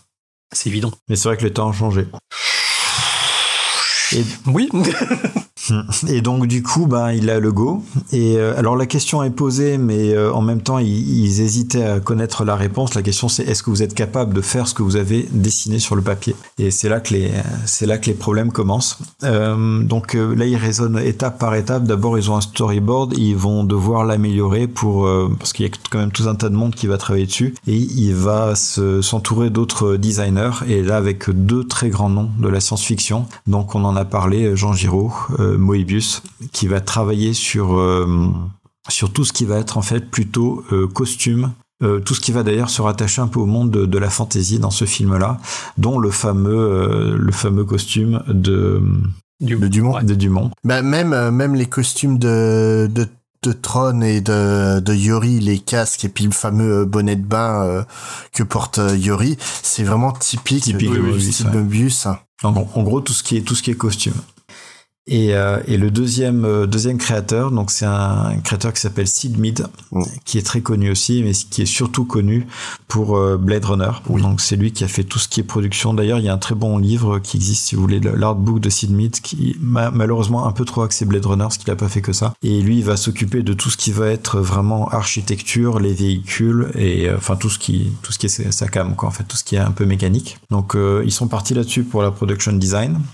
Après, il y a le choix des, des acteurs. Jeff Bridges y rentre dans le coup euh, très très rapidement. Peter euh, O'Toole est envisagé pour le rôle de Dillinger. Donc Peter O'Toole, c'est Laurence Darabi Oui. Pour Dillinger. Euh, ils ont eu, comme il était déjà pas très jeune à l'époque, ils ont eu beaucoup de mal à expliquer ce qu'était un jeu vidéo à un ordinateur. Ah ouais. Et donc euh, ils l'ont signé, le mec est arrivé et, euh, et quand il est arrivé sur le plateau euh, avec un fond noir, parce que le- les fonds ne sont pas ni verts ni bleus, ils sont noirs, il a dit mais où sont les, les tanks et les véhicules et les motos? Et ils ont essayé de lui expliquer qu'en fait ce sera rajouté en post-production, etc.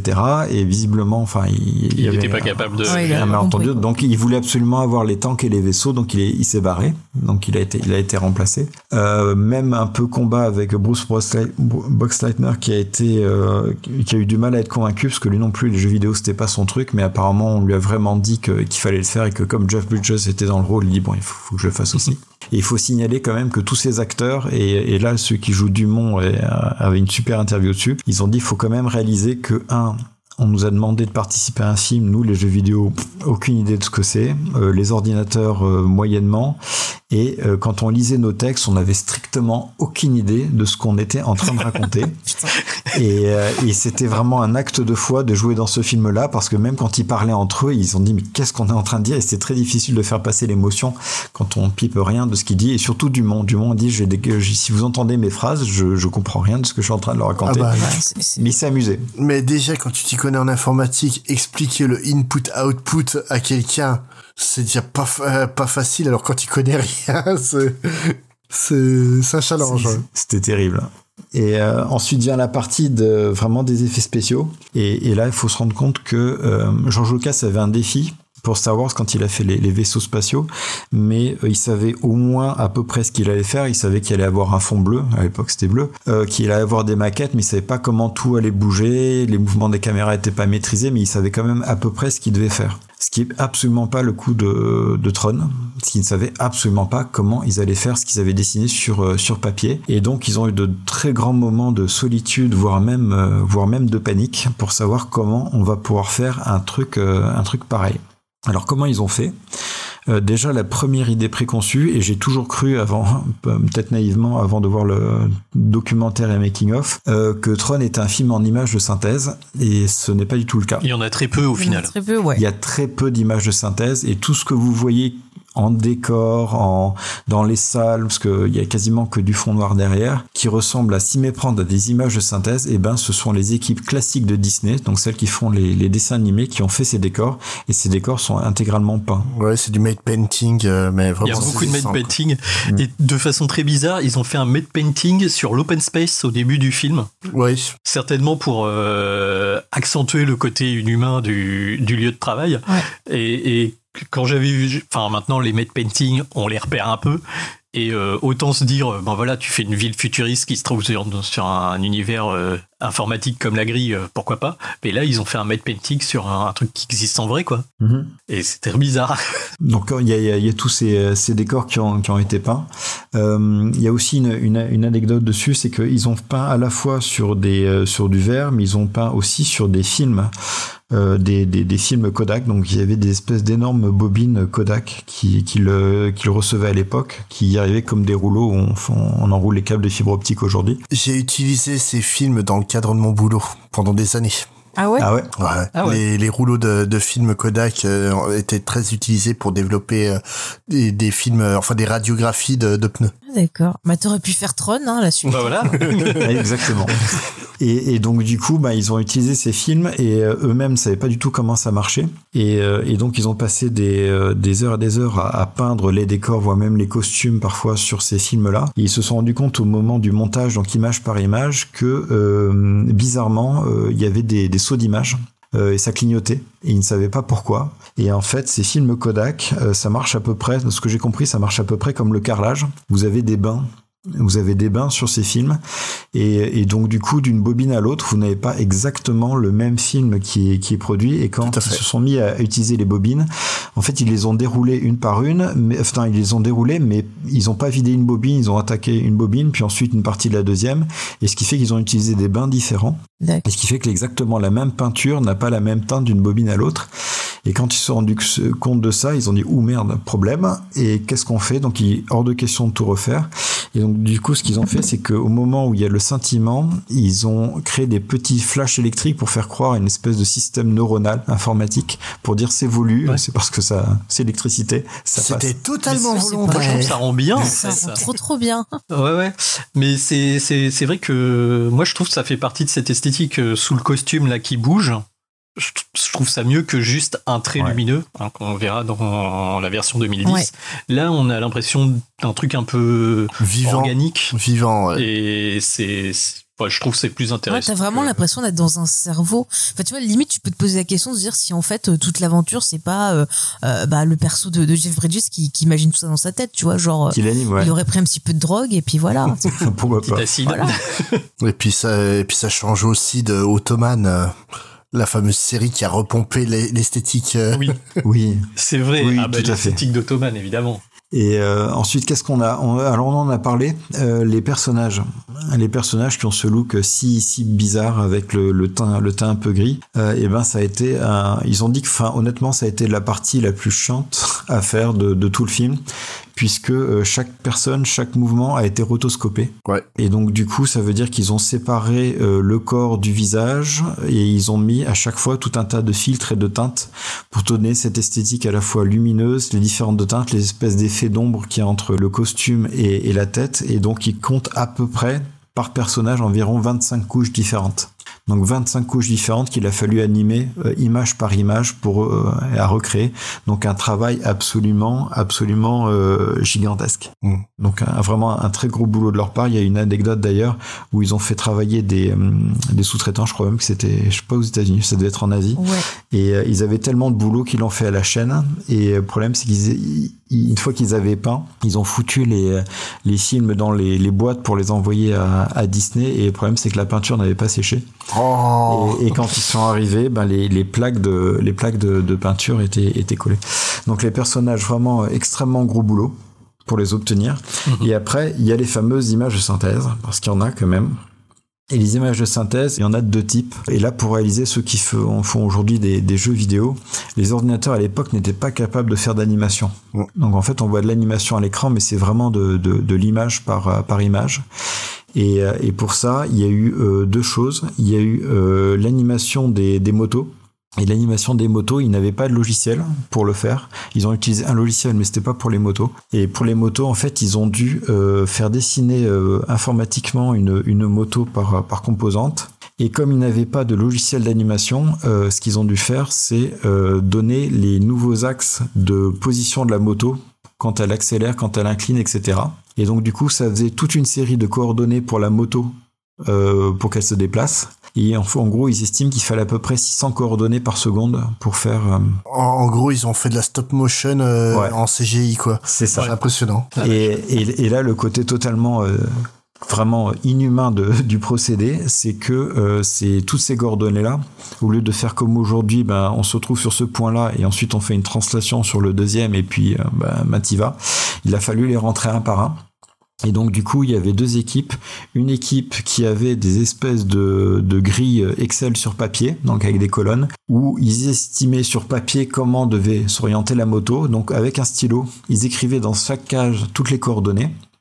Donc 600 coordonnées pour la seconde. Comme il n'y avait pas ni de disquette ni quoi que ce soit, ils faxaient ces pages A4 à des informaticiens qui, à l'aveugle, rentraient un par un les coordonnées dans la machine parce qu'ils n'avaient pas non plus de scanner pour scanner la feuille ou, ou de- pour l'importer quoi que ce soit. Donc, ils recopiaient à la main. Ah oui, oui. oui. Donc ça, c'était pour les motos, donc un travail totalement titanesque. Et après, par contre, ils ont eu un, un ordinateur quand même pour calculer les, les grosses animations. Et là, c'est notamment le- l'espèce de, de bateau là, avec, la, avec la voile.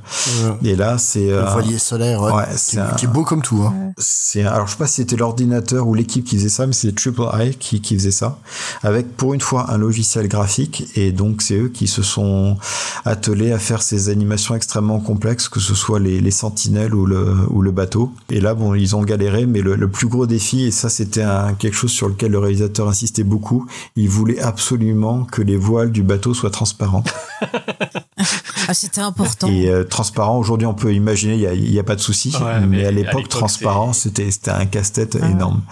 Donc voilà à peu près les, toutes les galères qu'ils ont eu pour faire le film. Et euh, ils ont eu un, comme un, un gros ouf de soulagement quand ils ont vu le résultat. Et, et sur les effets spéciaux, j'ai lu un truc sur les ordinateurs, qu'en fait, il y a des ordinateurs, ils avaient euh, pas beaucoup de mémoire et qu'en fait, euh, ils pouvaient pas voir ce que ça donnait. Euh, sur l'ordi, il fallait qu'ils fassent leur calcul qu'ils envoient et que plus tard, quand tout était fini, ils pouvaient voir ce que ça donnait ailleurs. Et du coup, s'ils s'étaient trompés, ils devaient repartir au début. Enfin, c'était, euh, oh, j'imagine même pas quoi. Ça, ça, c'est toujours plus ou moins le cas dans l'animation en 3D. Où euh, en fait ils font ils préparent leurs animations et c'est un moteur de rendu qui va faire le travail derrière et ça peut prendre des heures et des heures pour faire le rendu et des fois quand ils voient le rendu bah on recommence tout quoi. Mm. En fait l'ani- l'animation enfin l'image de synthèse c'est un véritable boulot Mm. et euh, Tron a vraiment défriché le terrain quoi. Mais et je pense qu'on est tous d'accord pour dire que dans les 17 millions euh, qui ont été investis dans le film, euh, ça a été bien investi quand même au, vu le résultat final. Ah oui, oui, oui. Oui. Ah mais j'adore l'esthétique. Je sais pas, il y a un côté un peu granuleux, il y a de la texture, t'as envie de toucher. Ben, c'est les bombes, hein. en fait, ils ont fait ça, ils ont peint tout avec les bombes. Ouais, voilà. Mais tu sais, je sais plus si c'est toi, Gizmo ou Nico, qui parlait de regarder dans le noir Hmm. euh, le film, absolument. Oui. Mais je suis d'accord, parce que quand tu le regardes dans le noir, j'ai l'impression qu'il y a un effet un peu 3D. Enfin, t'as l'impression que ça ressort plus que quand tu vas le regarder avec de la lumière et tout. T'as l'impression que l'image va être plus plate. Euh, vraiment, quand tu le regardes dans le noir, t'as l'impression que tous tous les effets, tout ressortent beaucoup mieux et tu rentres encore plus dans, dans cet univers. C'est vrai. Mais surtout donc euh, 17 millions de, de budget, Mm. euh, combien de, re- de recettes? Alors, on va parler de box-office. Parlons Bah de oui. grosse tutune. Alors, euh, je sais pas pourquoi, mais moi, euh, et on, on l'a vu sur le conducteur, on avait, enfin, j'avais l'image d'un film qui avait fait un vrai beat commercial. Alors qu'en Ouais. fait, pas tant que ça. Donc, euh, le film avait donc eu un budget de 17 millions. Il a fait 33 millions aux USA et 17 millions à l'étranger. Donc, 50 millions de revenus. Donc bien bien remboursé quand même. C'est- Voilà, c'est du fois 3, Mais quoi. C'est fou. C'est marrant qu'on lui colle cette, euh, ce, ce truc. Moi, on m'a toujours dit, ah, mais c'est un film qui a fait un bid, euh, ça a pas marché. Non, mais je, je, je pense que la référence a toujours été Star Wars à cette ça. époque et tout Ouais. le monde voulait faire son Star Wars. C'est comme comparer un, un blockbuster de maintenant avec le dernier Avengers quoi. Même si tu fais 600 millions comparé au 1 milliard de- d'Avengers en recettes, t'as l'air ridicule. Bah, c'était le but en Ouais. plus, je pense. En, en sachant qu'en plus, euh, bon bah, ils avaient, ils ont retenu les, comment dire, euh, la formule Star Wars, c'est qu'ils ont aussi fait 70 70 millions en produits Ouais. dérivés. Donc Ah oui. euh, 20 millions de plus que juste le, film en fait. C'est pas mal. Tout à fait. Voilà. Euh, en sachant qu'en plus, euh, alors moi j'ai parlé de mon locatel, mais je pense que ça a été un vrai succès de vidéoclub derrière. C'est vraiment ça qui en a fait un film culte. Donc euh, j'ai pas réussi à trouver les chiffres d'exploitation derrière, mais à mon avis, euh, on peut rajouter euh, deux trois billets euh, sur euh, sur l'exploitation euh, derrière du, du film en vidéo. Oh, largement. Ouais, oui, oui, je pense. hein. Après, euh, moi, mon analyse, euh, ce que j'ai regardé en regardant les chiffres et tout ça, c'est que en fait, c'est un peu euh, toute l'idée euh, des films live Disney euh, qu'ont pourri euh, la société pendant un moment. Donc, euh, donc, il y a eu le trou noir au même moment qui a a priori fait un vrai beat commercial. hein. Oui. J'ai pas vu euh, les chiffres, mais euh, a priori, il a vraiment pas marché. Surtout qu'il s'est pris un- une mauvaise critique, alors que Tron a eu une très bonne critique à l'époque. Euh, même si maintenant elle baisse un peu la critique, vu que les, les effets spéciaux ont un peu Oh. vieilli quand même. Oh là là là là, mais c'est beau des effets comme ça. Non, et c'est surtout Ah oui, pas c'est prendre pas en- prendre en compte l'époque. Ouais, voilà. Le défi de l'époque. hein. C'est- sûr que quand tu vois la scène des motos aujourd'hui, c'est c'est rigolo parce que tu peux faire la même chose sur Mm. Blender, sur ton PC euh, qui a pas de mémoire. Mais eux, ils avaient Évidemment. ni Blender, Mais- ni de oui, mémoire tout court.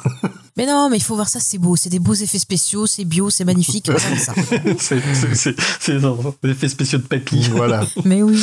Euh, et du coup, euh, ouais, en fait, euh, là, quand, quand on regarde euh, les films sur la Wikipédia, les films live qui sortaient de chez Disney, en fait, c'était vraiment une. Les années 80, en fait, c'était une période très creuse. Mm. Il y avait à peine deux ou trois films par an qui sortaient les bonnes années. Et il faudra attendre euh, bah, la sortie de Roger Rabbit et Chérie, j'ai rétréci les gosses pour un peu relancer la machine. Euh, voilà. Bon, euh, l'année 2020 est un peu particulière, mais euh, quand tu regardes tous les films, que ce soit Disney Channel, tout ce qui est High School Musical, les films Marvel, les films Star Wars et tout ça, enfin. Depuis le début des années 2000, Disney il crache du film live, euh, mais à fond la caisse. Ouais. Alors qu'on oublie que les années 80, c'était euh, un peu plus chaud pour eux, quoi. Mhm. Ils sortaient la coccinelle et puis c'était à peu près tout, quoi. Splash. C'est Disney? Ah oui, c'était les années 80. C'est 80, c'est non, c'est pas, c'est pas, c'est pas Disney. Enfin, je l'ai pas vu dans la liste. Splash. Ah, mais c'est la Fox à l'époque, non? Peut-être la Fox. Euh, je sais Ou Parce qu'il alors- faut se méfier que maintenant que tel un blob infâme. Attends, c'est pas leur truc tout. dérivé, peut-être? Attends. C'est semble- Buena Visita. euh, Ouais. Non, non, sur la liste des films que j'ai vus sur euh, la wiki, euh, c'était que des trucs euh, pas connus, quoi. Ouais. Ouais, c'est vrai que les, les, les films en prise de vue réelle de Disney, euh, pff, voilà, il y, a- il y a des trucs bien, des trucs moins bien, mais à l'époque, euh, Non, mais maintenant, on pense même plus que Disney enfin, ne faisait pas de films live, en fait. Mais les, les films sont pour moi, enfin peut-être qu'ils n'ont pas eu beaucoup de succès, mais ça, ouais. Le Dragon du lac de feu, il j'aime vraiment beaucoup. bien ce film. Oh là là. Euh, Leur la, espèce de film d'horreur, je sais pas la foire des ténèbres, la, Ouais, la- ça. la forêt à des yeux, les yeux de la forêt. Mm. J'ai fait un mélange entre la colline à des yeux et les yeux de la forêt. Ça peut être sympa, Euh, là, tu me dis. Ouais, pour les enfants, ça peut être sympathique. Et, et aussi le, le truc, là, les, ah, ils avaient fait un, un, un film, le pitch devait être pour enfants, mais il était tourné un peu comme un film d'horreur, c'était La montagne ensorcelée, Ah oui. Ah oui, ouais. Ouais, qui était quand même bien sombre ce film. Ah, j'aimais bien ça, petite, je regardais souvent. J'avais en cassette vidéo. Ah, il y a Condorman, Condorman. Condorman m'en parle pas, j'adore. Je veux trouver un Blu-ray, mais ça serait le plus beau cadeau du monde. Non, mais mon avis, ils ont brûlé les copies. Oh non. Donc voilà, bon, euh, ce que tu disais au début, hein, Spet, c'est que, à mon avis, ils ont pas été, euh, vu la somme de travail en plus qu'ils ont investi, ils étaient tristes de pas être dans le top 10 des films les plus rentables de l'année, euh, en sachant que quelques mois avant, il y a E.T. Mm. Et E.T. c'est 400 millions, quoi. Comparé aux 50 millions de, de Disney, qui est censé être quand même une des boîtes de production de films les plus impressionnantes, enfin, même à l'époque, Ouais. c'est un petit coup euh, au, au moral, à mon avis. c'est un complot, c'est un complot. Il a, il a tout payé, c'est tout, c'est un complot. Et, et honnêtement, je pense qu'avec la somme de travail abattue, euh, le réalisateur, il venait, hey, les gars, on fait un 2. Oh, franchement, non, quoi. pas tout de suite. moi, je suis rincé, non. Pas tout de suite, c'est bon, allez. Mais voilà. Donc, euh, c'est pas un, un flop. Surtout qu'ils ont, comme on disait, ils sont bien repris sur la vidéo derrière. Mais euh, effectivement, c'est un peu une déception pour Disney. Même si les spectateurs, en fait, c'est un film, euh, enfin, qui, qui est jamais mort non plus, hein, qui est vraiment devenu culte. euh, Mais pourquoi justement il est devenu culte euh, C'est la question La que je me vidéo. pose. Je pense que c'est la vidéo, La vidéo les- les passages télé aussi, ça a pas mal aidé. Et, et, et- ouais, mais pourquoi ça parlait à un public exactement? Moi, c'est- je veux bien le côté euh, le côté vidéo, mais des films en vidéo, on en a vu plein qu'on a totalement occulté de nos mémoires. Après, c'est peut-être le côté générationnel, c'est-à-dire que, enfin, moi je vois, tu vois, l'époque fin des années 80, début 90, je commençais, tu vois, euh, à faire les, progressivement du jeu vidéo. Tu vois, j'avais commencé avec Pong. Après, je suis passé bah euh, à la NES. euh, si avant ça, j'avais fait de la, c'est quoi celui qui jouait sur euh, PC où tu mettais les cassettes audio? Les juste, c'est sur des cassettes audio, ça mettait Le 30 ans à charger. CPC, ouais. Ouais, ouais, je crois que c'est ça, ouais. J'avais testé ça. Après, donc j'étais passé sur la NES, la Master System et compagnie. Mm. Et c'est vrai que ben euh, un film, tu vois, qui parlait de jeux vidéo, dès que j'en voyais un qui traitait de ça, ben j'étais à fond parce que ça me fascinait. Et il y avait ce côté un peu, tu vois, quand tu jouais à un jeu vidéo, t'avais pas les graphismes de maintenant, et il y avait beaucoup une part d'imagination. Ouais.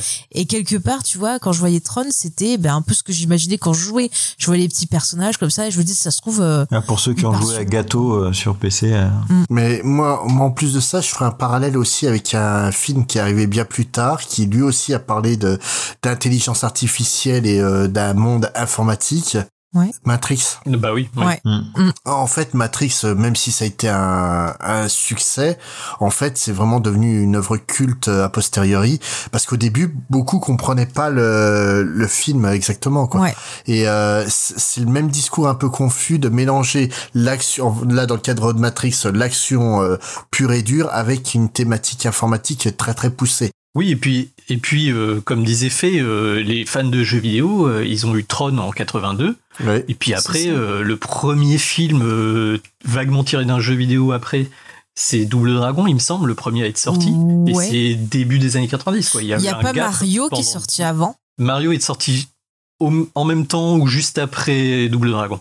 C'est après, ça a un peu lancé la machine avec Mortal Kombat, Street Fighter, etc. Mm. Ouais, mais c'était pas Et pareil, c'était des autre adaptations en fait. Mais t'es fan de jeux vidéo, ta passion au cinéma, tu la vois pas. Il y a que Tron. Ou- Non, et, et en fait, le, le truc que je veux dire, c'est que euh, là, ce que tu parles, c'est des, des adaptations de jeux vidéo, des licences Ouais, qui ouais. existent déjà. Mm. Tandis que Tron, comme Matrix, en fait, reprenait le langage des jeux vidéo de leur époque, parce que Matrix est très typé années 90, euh, la Mm. vision du jeu vidéo des années 90. Ils prenaient ce langage-là et ils en faisaient quelque chose de concret et de de personnel. Et ça parlait à une C'est génération. ça, c'était un moyen aussi de s'exprimer. Ouais, ouais. Mais c'est vrai quand tu vois Tron, euh, quand tu vois Tron, quand tu vois Matrix, il y a quand même un travail sur un peu la transformation, l'évolution de la personne. Tu vois Flynn au début, t'as l'impression que c'est un petit con, enfin voilà, un peu auto-centré et tout. Puis on voit tout le parcours euh, qui va suivre et à la fin, bah euh, ça va le transformer en quelque sorte.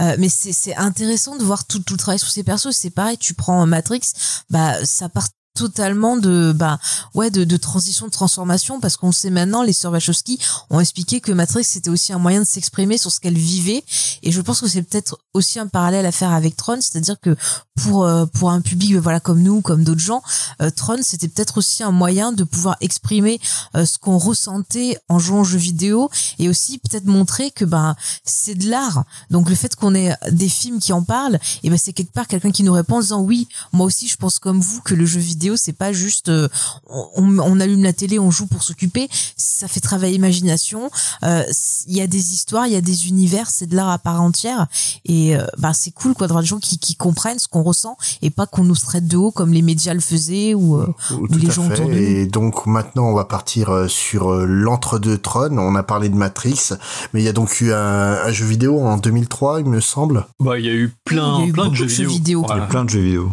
Mais euh, justement, c'est que Tron en fait a vraiment fait sa transition vers le support jeu vidéo qu'il décrivait, et euh, on assiste à son retour réel à- de, de Tron. Enfin, d'une certaine manière, en euh, qu'en 2010, quoi, quand même 28 ans après le premier, Mm. avec euh, donc euh, le second opus, Legacy. dont on va s'écouter la bande-annonce. Le directeur général d'Encom, Kevin Flynn, est porté disparu depuis aujourd'hui. Il a été vu pour la dernière fois à son domicile en compagnie de son fils Sam. Sam, j'ai reçu un message cette nuit. Il provenait du bureau de ton père à la salle de jeu. Cette ligne téléphonique est interrompue depuis 20 ans. Bonjour papa.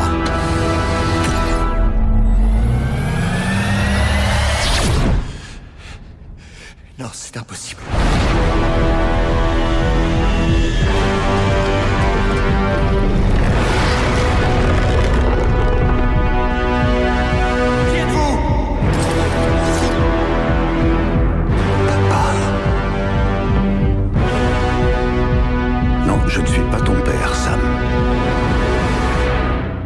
je suis vraiment très heureux de te voir.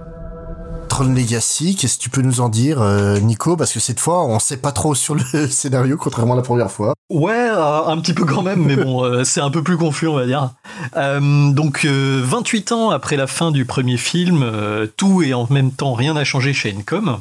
Donc, c'est toujours une Evil Corporation, hein, bien sûr, dont le directeur général Kevin Flynn a disparu depuis un certain nombre d'années dans des circonstances mystérieuses. Donc, c'est son fils Sam qu'on va suivre au début du film, qui a hérité de l'entreprise, mais il s'en est complètement euh, désintéressé en réalité. Et euh, on va dire que c'est les requins de la finance qui ont pris le pouvoir. Ils veulent lancer une nouvelle version de leur, euh, leur nouvelle OS, toujours plus chère et toujours plus contraignante pour l'utilisateur final, mais c'est sans compter sur Sam euh, qui a décidé de le rendre public et gratuit sur leur dernière euh, build. Quoi. Leur dernière distribution, ouais. Exactement. Donc, en gros, c'est un gros libriste. Voilà, exactement. Il a décidé que qu'il allait diffuser le truc. Donc ça grince des dents, mais bon, il pirate le bidule et du coup, ils ont pas vraiment le choix. mais en vrai, ce qui importe à Sam, c'est de découvrir ce qui est arrivé à son père. Et il reçoit à un moment un message qui lui dit que son père euh, l'attend dans le sous-sol de son ancienne salle de jeux vidéo. Et donc Sam va euh, y aller pour se retrouver à son tour projeté dans la grille et découvrir ce qui s'est euh, qu'elle a radicalement évolué depuis 1982 en réalité. D'accord. Et je raconte pas la fin. Tout à fait, vaut mieux pas. Hein. Ah bah et justement, moi, ce film-là, je l'ai découvert pour l'émission. D'accord. Je, je l'avais jamais vu parce que tout simplement, une suite à Tron, j'en avais rien à foutre. J'avais pas envie de voir une suite euh, de Tron. Je trouvais que le, premier film se suffisait amplement et donc euh, que le 2 soit sorti, c'est bien pour ceux qui avaient envie de le voir. Mais moi, euh, ça m'était complètement passé au-dessus. Et mais vous, est-ce que vous l'attendiez franchement? Alors moi personnellement, en fait, je suis tombé directement sur la bande-annonce. Mmh. je pense que c'est celle qu'on a entendue en ce moment qui commence pas du tout comme une bande-annonce, enfin qui te dit pas que c'est une bande-annonce de Tron 2 mmh. directement. Le truc est assez mystérieux. Donc euh, voilà, moi, euh, j'en avais pas entendu parler du tout, quoi. Je, ça m'était passé au-dessus de la tête. Euh. et, et c'est vrai que le début, bon, bon, Encom, ça me disait vaguement quelque chose, mais je me suis dit, c'est une référence, machin et tout. Et en fait, il pose au fur et à mesure du film plusieurs éléments dont euh, le fameux laser, hein, mm. parce qu'on n'en a pas parlé dans, dans, le premier Tron, mais la scène du laser est proprement terrifiante pour le gamin que j'étais. Euh, et du coup, là, tu vois euh, le type sur son ordinateur avec le laser qui pointe, et là, tu fais oh, qu'est-ce qui se passe En 2010, ils sortent 32, quoi. Et c'est vrai que moi, ça m'avait vraiment hypé à l'époque. Mm. J'avoue que, bon, j'attendais rien, en fait. Je, je savais même pas qu'il y avait une suite de Tron, et quand j'ai vu la bande-annonce, je me suis dit, oh la vache, et surtout, euh, il me semble que sur la bande-annonce, on voit que euh, musique by Daft Punk quand même. il me semble qu'ils le disent dès le début parce que ça avait été lâché euh, à un Comic Con. Moi, je me suis réveillé un jour, je vois les infos Comic Con. Alors Comic Con, euh, attention, 32, musique Daft Punk. Je fais, oh mon dieu, prenez mon argent, allez-y. Mais d'ailleurs, tant que tu as la parole, euh, Faye, comment l'idée de, de faire un 32 a pu germer dans l'esprit de Disney? Pognon, je sais, mais t'as peut-être plus à pognon, pognon, pognon, pognon. pognon, je pense. Bah, j'avoue que j'étais super étonnée parce que, bah, à l'époque, enfin, tu vois, moi, j'avais toujours entendu que ça avait pas marché, machin. Donc, j'étais super étonnée que Disney prennent ce, ce risque-là. Après, je me suis dit entre temps, bah voilà, il y a Matrix qui est passé, euh, il y en avait plein d'autres choses. Je me suis dit peut-être euh, Matrix, je ça leur a donné mais Matrix, c'était ultra vieux quoi à l'époque. Le dernier est sorti en 2004. Ouais, ouais mais regarde le l'impact que ça avait encore sur la pop. Ah bah là, on le sent bien l'impact oui, de Matrix. ouais, malheureusement, oui.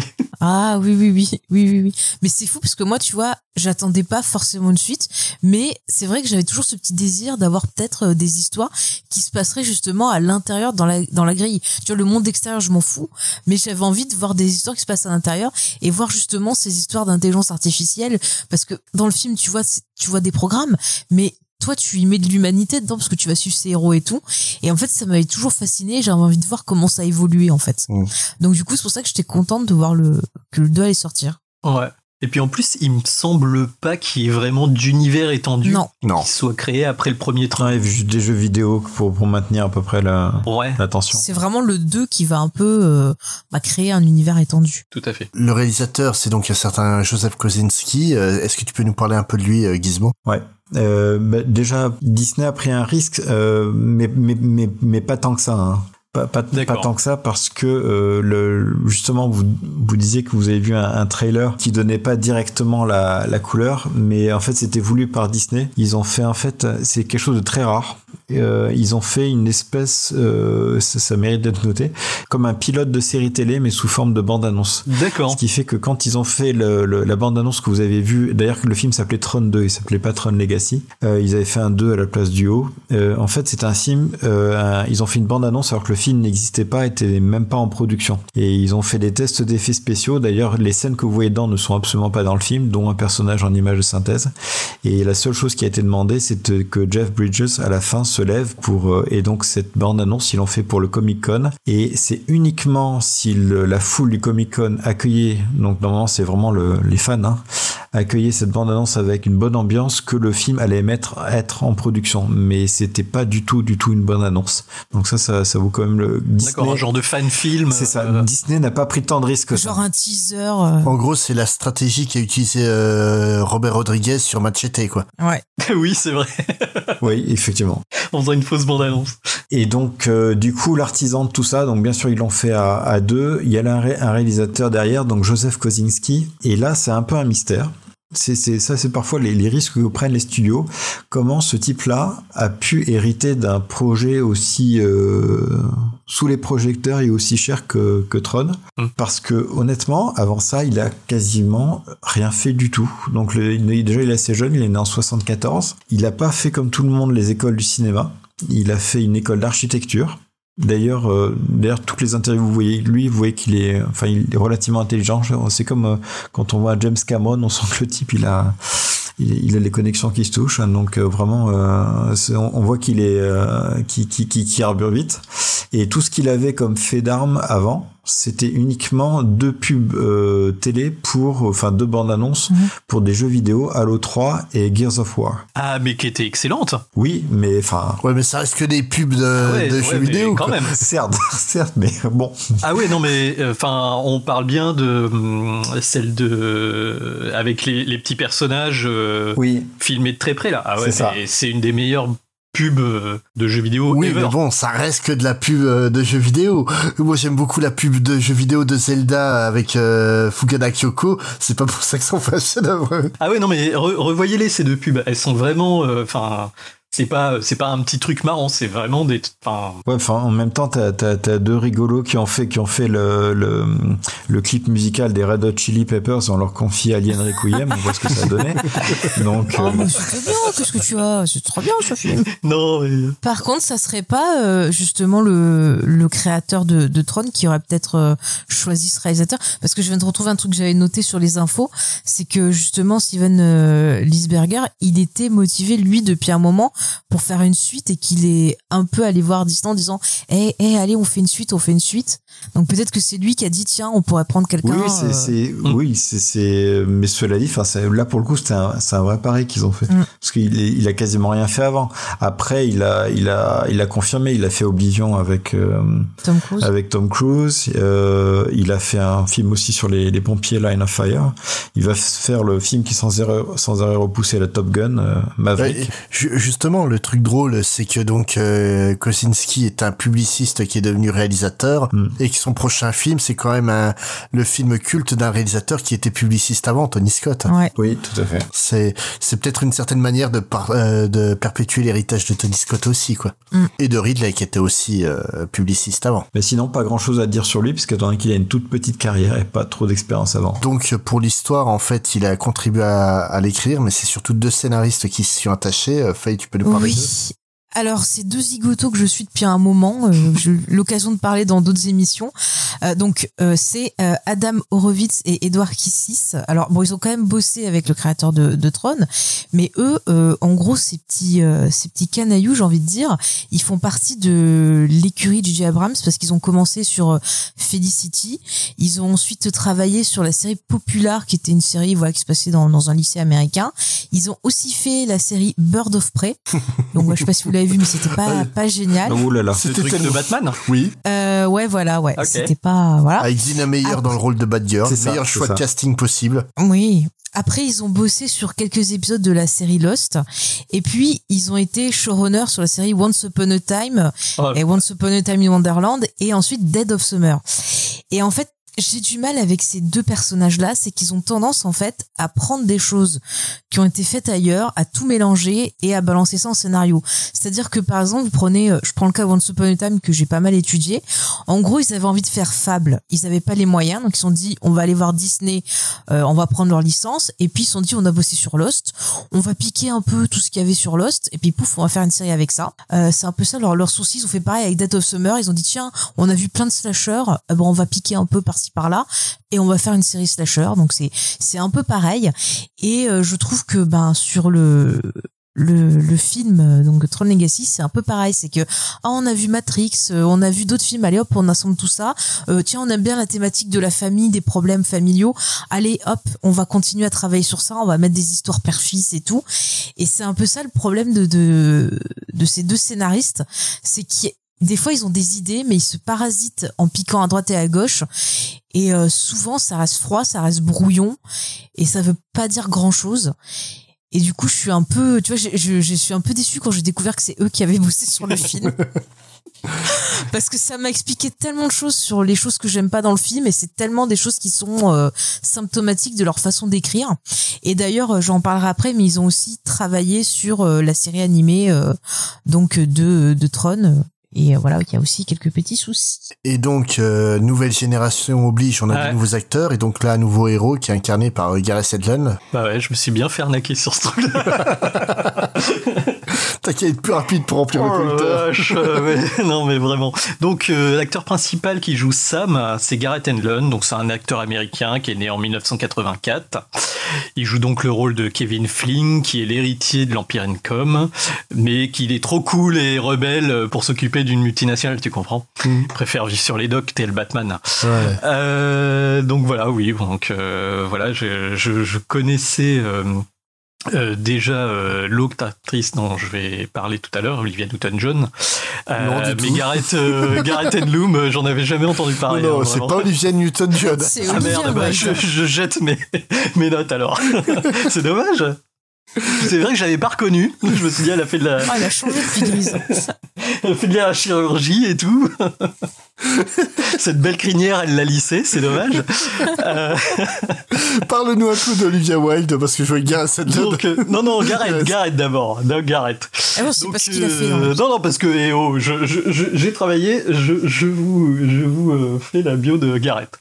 Donc, euh, il a joué dans des trucs avant. hein. Il a joué le cousin de Brad Pitt dans 3, Patroclus. Oh, trop bien. Il a joué dans un film qui s'appelle Les Lumières du vendredi soir, qui est un drame qui se passe dans le monde impitoyable du foot US.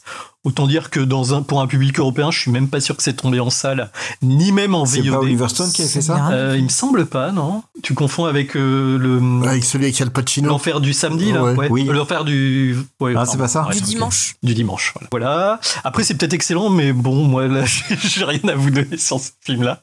Il a joué Meurto, mais pas dans L'arme fatale, parce que ça, c'est Danny Glover. Il a joué dans Eragon. Donc, Oh, euh, C'était lui dans Eragon Alors non, lui, il joue Meurto dans Eragon, qui est le demi-frère de Eragon. Ah, d'accord, c'est celui Voilà. qui est au début. Ouais, il y a Voilà, plein de grands il, a, rôles, il hein. a encore moins de charisme que l'acteur principal de Eragon. Putain, tu personne le vends bien en tout cas, hein, la vache. Ah non, mais Eragon, faisait les livres, mais pas le Non, film. même, hein. même pas, lisez pas les bouquins non plus. Hein. Donc euh, clairement, Tron Legacy, ça a été un peu son moment de gloire. Parce qu'après, il a fait quand même euh, euh, plein de films, mais il a pas joué dans le premier rôle. Il a joué dans un film de country music, qui a gagné beaucoup de prix musicaux, mais euh, voilà. Il a joué avec la version euh, de Sur la route de Jacques Kerouac, avec Kristen Stewart. Ah, c'était pas bien. J'étais parti sur De Palmas. Et euh, voilà, euh, du, du coup, il est sorti avec euh, Kristen Dunst. Ah. Et il a rencontré sur ce film. Alors je l'ai pas vu le sur la route euh, remaké avec euh, Moi, j'avais pas aimé. mais j'ai pas j'avais pas l'impression que ce soit génial ouais, effectivement. Il a joué dans un film des frères Cohen, on en parlait tout à l'heure, mais que je n'ai pas vu, Inside Lewis euh, Lewin il est Davis. il est trop trop bien ce film, Il est bien ouais. Bah il y a le mec de Star Wars en plus. euh, Il y en a deux, Bah, il y en a deux. il y a Adam Driver Voilà. et il y a euh, Oscar Isaac. D'accord, ouais, bah. Et Justin Timberlake qui joue dedans aussi. Non, non, non mais très très très, bon Ok, film. bah, faudrait que je le voie parce que Faut, faut aimer la, la musique euh, rétro euh, US, mais euh, c'est c'est vraiment sympa. Bon, c'est les frères Cohen, hein, c'est jamais mauvais non plus, quoi. Donc, euh, Et il faut savoir aussi qu'il a joué dans le top des films des années 2010. Il a joué dans 50 nuances degrés. Ah bon? Et il a joué dans le second chapitre de Hunger Games. Mais bon, Ah bon? bah, pareil, avec son charisme, Il vous fait- l'avez vu, mais... Ah non, on l'a pas vu. Hunger Games. Alors, dans Hunger Games, il fait, euh, je crois, un love interest de seconde zone. euh, il est que dans le deuxième épisode et je crois qu'il doit mourir ou quelque chose comme ça. Je les ai pas vus. hein. Ah, il fait peut-être. euh, Dans le 2, c'est les anciens gagnants. Il fait peut-être un des anciens gagnants. Peut-être. Quelque chose me dit que tu veux pas être son agent. Bah, après, après, clairement aussi, il est mannequin international. Ah. Ah bon Donc voilà, hein, c'est ça qui a permis euh, qu'il ait peut-être ce rôle. Parce qu'on va parler de sa coéquipière, hein, Olivia Wilde. J'aime oui, c'est mieux que Newton John. oui. C'est- actrice euh, américano-irlandaise, mais qu'elle a pas le moindre point d'accent irlandais, donc 0 sur 10. hein, euh, voilà.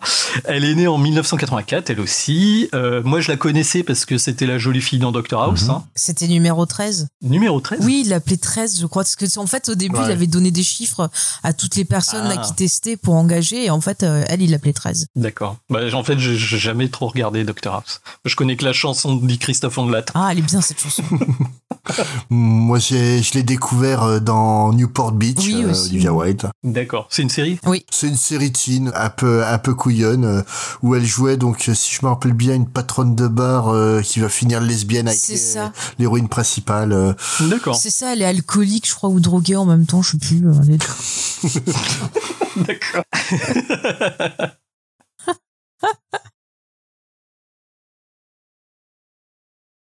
Dans le drama. voilà. Ah ouais. Mais c'est que c'est à cause de toi que j'ai regardé hein, Spades en Newport Beach. Je me suis refait les épisodes. hein. C'est drôle, Ah oui, franchement, oui, c'est oui. drôle.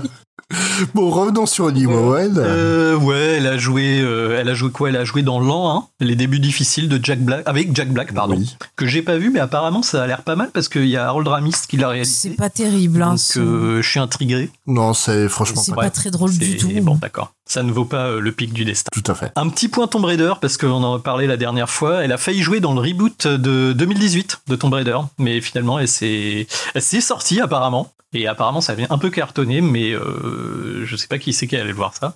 Moi, je l'ai Euh, vu, c'est c'était pas Vikander, euh, qui, Oui, qui Vikander. Ils font le même le deux là. Ouais, ça a pas Je l'air. préfère euh, ceux avec Angelina Ah Jolie. Bah oui, mais au moins, je sais Jolie, on s'en souvient quoi. Et elle jouait pas dans un. Elle jouait dans Cowboy contre Alien. Ouais, Ouais. Voilà, c'est ça. Ouais, bien sûr. Euh, c'est d'ailleurs un des rares films où elle ressort un peu, quoi. Parce que, en regardant sa bio, j'ai aussi vu qu'elle avait joué dans Rush. Je sais pas si vous avez vu ce film-là, c'est le- Oui, je l'ai le, vu. film sur la. De Ron Formule Howard. Les 1. courses auto. Mm, mm. Ouais. Il est très très bien ce film. Bah ouais, ouais, moi je, je l'ai vu comme ça à la téloche, euh, je n'attendais rien du tout. Et c'est vrai que, bon, elle joue la femme de. euh, alors, euh, James Hunt, Ouais. le, le rival de Niki Loda.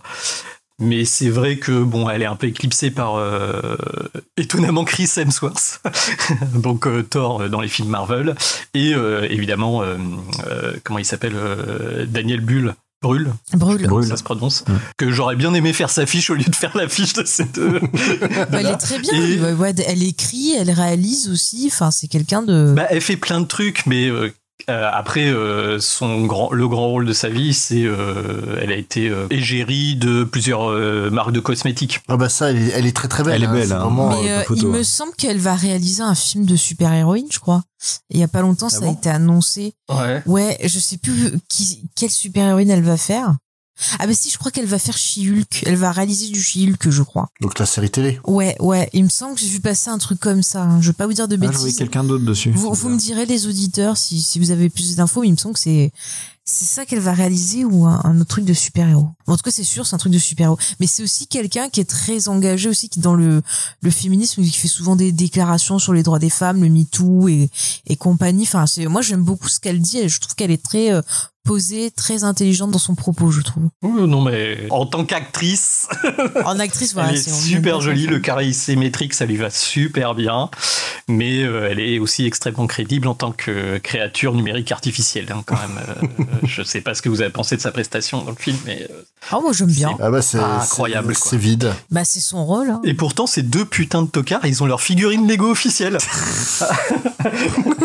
Alors qu'il y a très, plein de très bons acteurs qui ne l'ont pas. Hmm. Bah tiens, en très bon acteur, même si Faye était plus mitigé là-dessus, Ah oui. euh, on a Michael Chin, euh, dont Gizmo veut nous parler. euh. Je, je sens que ça va être discuté là-dessus aussi. Ah non, moi j'aime beaucoup. Non mais hein. il y a Moi, des c'est un films, acteur que j'aime vraiment il est beaucoup. bien et des films il est, il est des fois il est bizarre c'est un peu comme Nicolas Cage t'as des films des fois je me dis mais, qu'est-ce qu'il non fait mais franchement, même dans, dans Twilight est là, Mais effectivement, il y a une façon bizarre, mais je suppose qu'on lui a demandé de jouer Mais comme ça. il il a pas, il a pas seul. pété un câble sous acide, je pense. Il, il joue qui dans le film? Rappelez-nous. il joue un Euh, le Volturi Joker albinos. Ah, oui, euh, oui. ah dans, dans celui-là il, joue un il joue Castor ouais, ouais. et il joue un autre personnage, mais si je vous le dis, je spoil. Il s'éclate. Il s'amuse bien. ah bah ça Ouais, oui il fait son propre film hein. Et, euh, et donc, euh, bah, lui, il est né en. Donc, c'est un acteur britannique qui est né en 69. Il a fait toute la formation la plus classique qui soit en termes d'acteur, donc la Royal Academy des Arts Dramatiques à Londres. Euh, il a travaillé comme tous ses acteurs, surtout euh, bah, sur les, les planches, avec euh, Roméo et Juliette et Henri V, pour lequel il a été, euh, il a été récompensé. Et du coup, bah, comme il est récompensé, il est, récu- il est repéré et il commence à tourner des, des films, avec donc là aussi une petite filmographie sélective. Pas forcément ses plus grands succès, mais ceux que j'aime bien. Euh, pour moi, je noterais chez lui en 2002, parmi les premières apparitions, euh, Frères du désert. Donc c'est une... euh, c'est un remake d'un film des années 60 que j'aime beaucoup qui s'appelle Les Quatre Plumes Blanches. C'est une très belle histoire pour ceux qui ne connaissent pas. Une histoire de vengeance et de, de rédemption à la fois, que je recommande. Gros succès commercial 2003. Tout le monde le reconnaît maintenant comme Lucian dans la série The Underworld, donc le, le roi, le chef des, des loups-garous. Donc c'est lui qui, Lucian ou Lucian, qui, qui joue le, le méchant et dans le 3 que j'aime beaucoup d'ailleurs. Ensuite, il a joué en 2003 avec Richard Donner dans Les Prisonniers du Temps, qui est pas le meilleur Richard, Richard Donner malheureusement. Donc il joue dedans. C'était tiré d'un bouquin de Ouais. Crichton, ça? Ouais, Christian ouais, qui a fait ça. mais c'est pas bon Et euh, il a joué aussi en 2005 avec Ridley Scott dans euh, Kingdom of Ouais. Heaven. Mhm. Il a joué dans un très bon film avec Leonardo DiCaprio, euh, Caprio, euh, Blood Diamond, Diamond, ouais. Qui, est, qui est très bon. Et pour tous les fanatiques que nous sommes, nous avons tous cette série de films que j'ai eu l'occasion de voir très récemment et j'adore, euh, Twilight. voilà. Donc pour Ah, ceux qui m'en aiment ce- pour ceux qui aiment les vampires et les films d'horreur, regardez Twilight, ça vaut le coup. Donc il joue Arrow, le, chef. de faire le même coup que moi avec Buffy, avoue. C'est ça.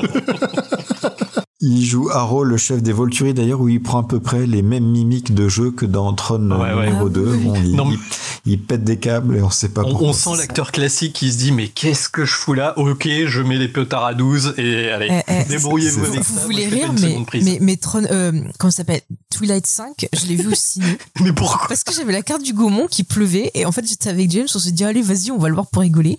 Et dans la salle quand il arrive, qu'il commence à jouer et qui qui bouge pas et puis d'un coup il se met à rire, mais il y a eu un malaise dans la salle. Je vous jure, on s'est tous regardés en mode mais qu'est-ce qu'il fait ce gars? J'ai rien compris. Bon, certains diront, est-ce que c'était aussi dans le bouquin, mais comme le bouquin était pourri non, aussi. parce que dans le bouquin, non mais dans le bouquin, le perso il est plus sérieux, tu vois, c'est censé être une grosse menace Non, quoi. mais n'empêche, là on a quand même un mec qui a, qui a joué dans Hunger Games, l'autre qui a joué dans Ah, Twilight. mais c'est oui. Ce film il était mal barré.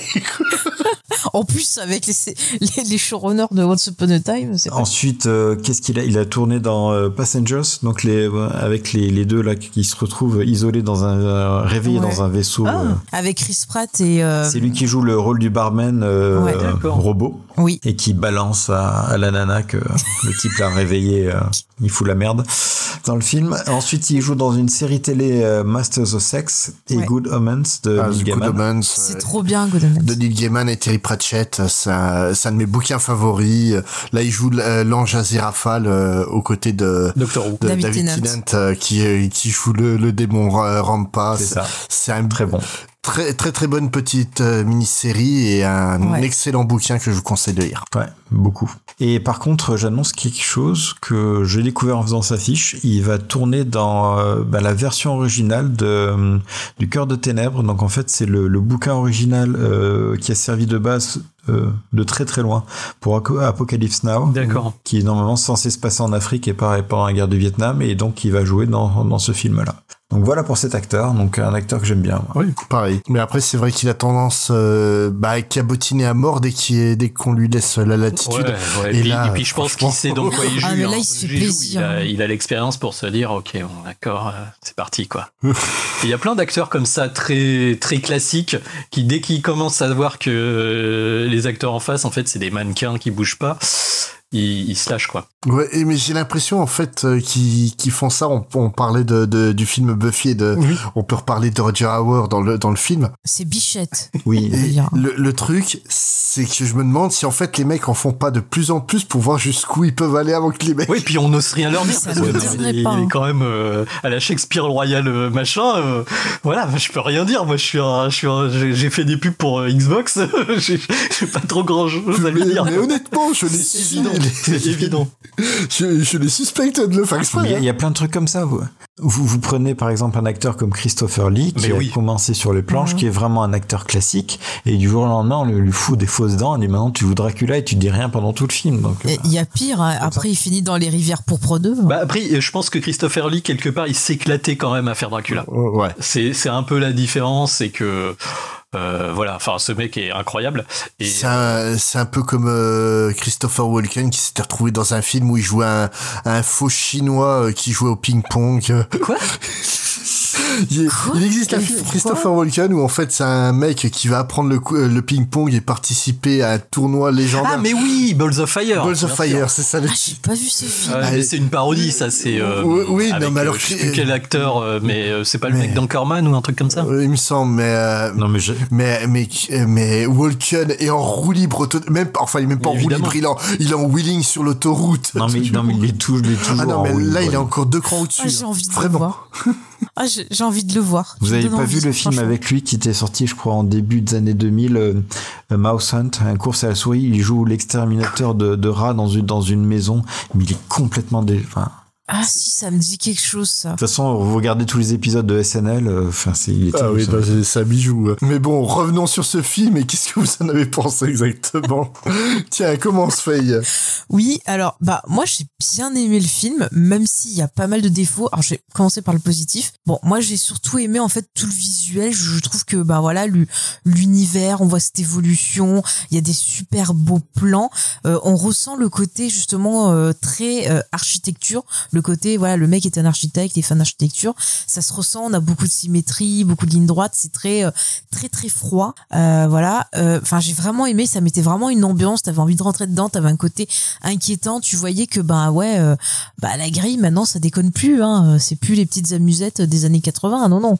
Euh, voilà. Après j'adore la musique. Ça on va en parler après. C'est vraiment pour moi le le point qui se démarque. Après j'ai bien aimé euh, Jeff Bridges. Bah, enfin, évidemment. quand il fait l'espèce de voilà de vieux maître ou voilà. Jesus. Après c'est un peu plus dérangeant avec le côté voilà avec- c'est plus dérangeant avec le côté rajeuni. On en parlera aussi. dans les effets spéciaux. Ah, à chaque fois qu'il apparaît à l'écran, j'étais oh la vache?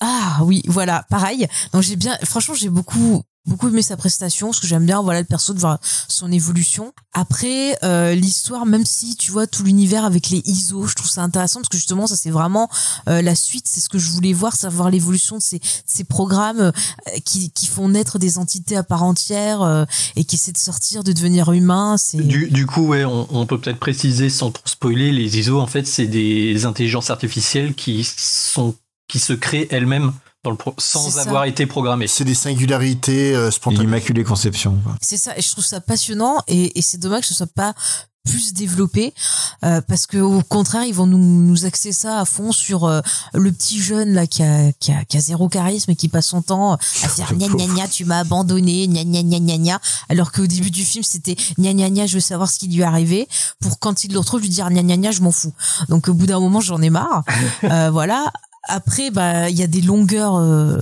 abyssales dans le film on pourrait s'en passer Euh, bon la scène de boîte de nuit c'est vrai que j'ai du mal avec euh, la prestation de, de Monsieur Shin mais en même temps ça me fait rire et quand je l'ai revu au final ben je le retiens parce que c'est il y a de l'âme c'est rigolo et c'est vrai que ce film autant le premier je trouvais qu'il y avait de la passion il y avait quelque chose autant celui-là en fait ce qui marche pas c'est que c'est très très froid Il est extrêmement calibré. ouais. C'est ça, et, ça manque de quelque chose.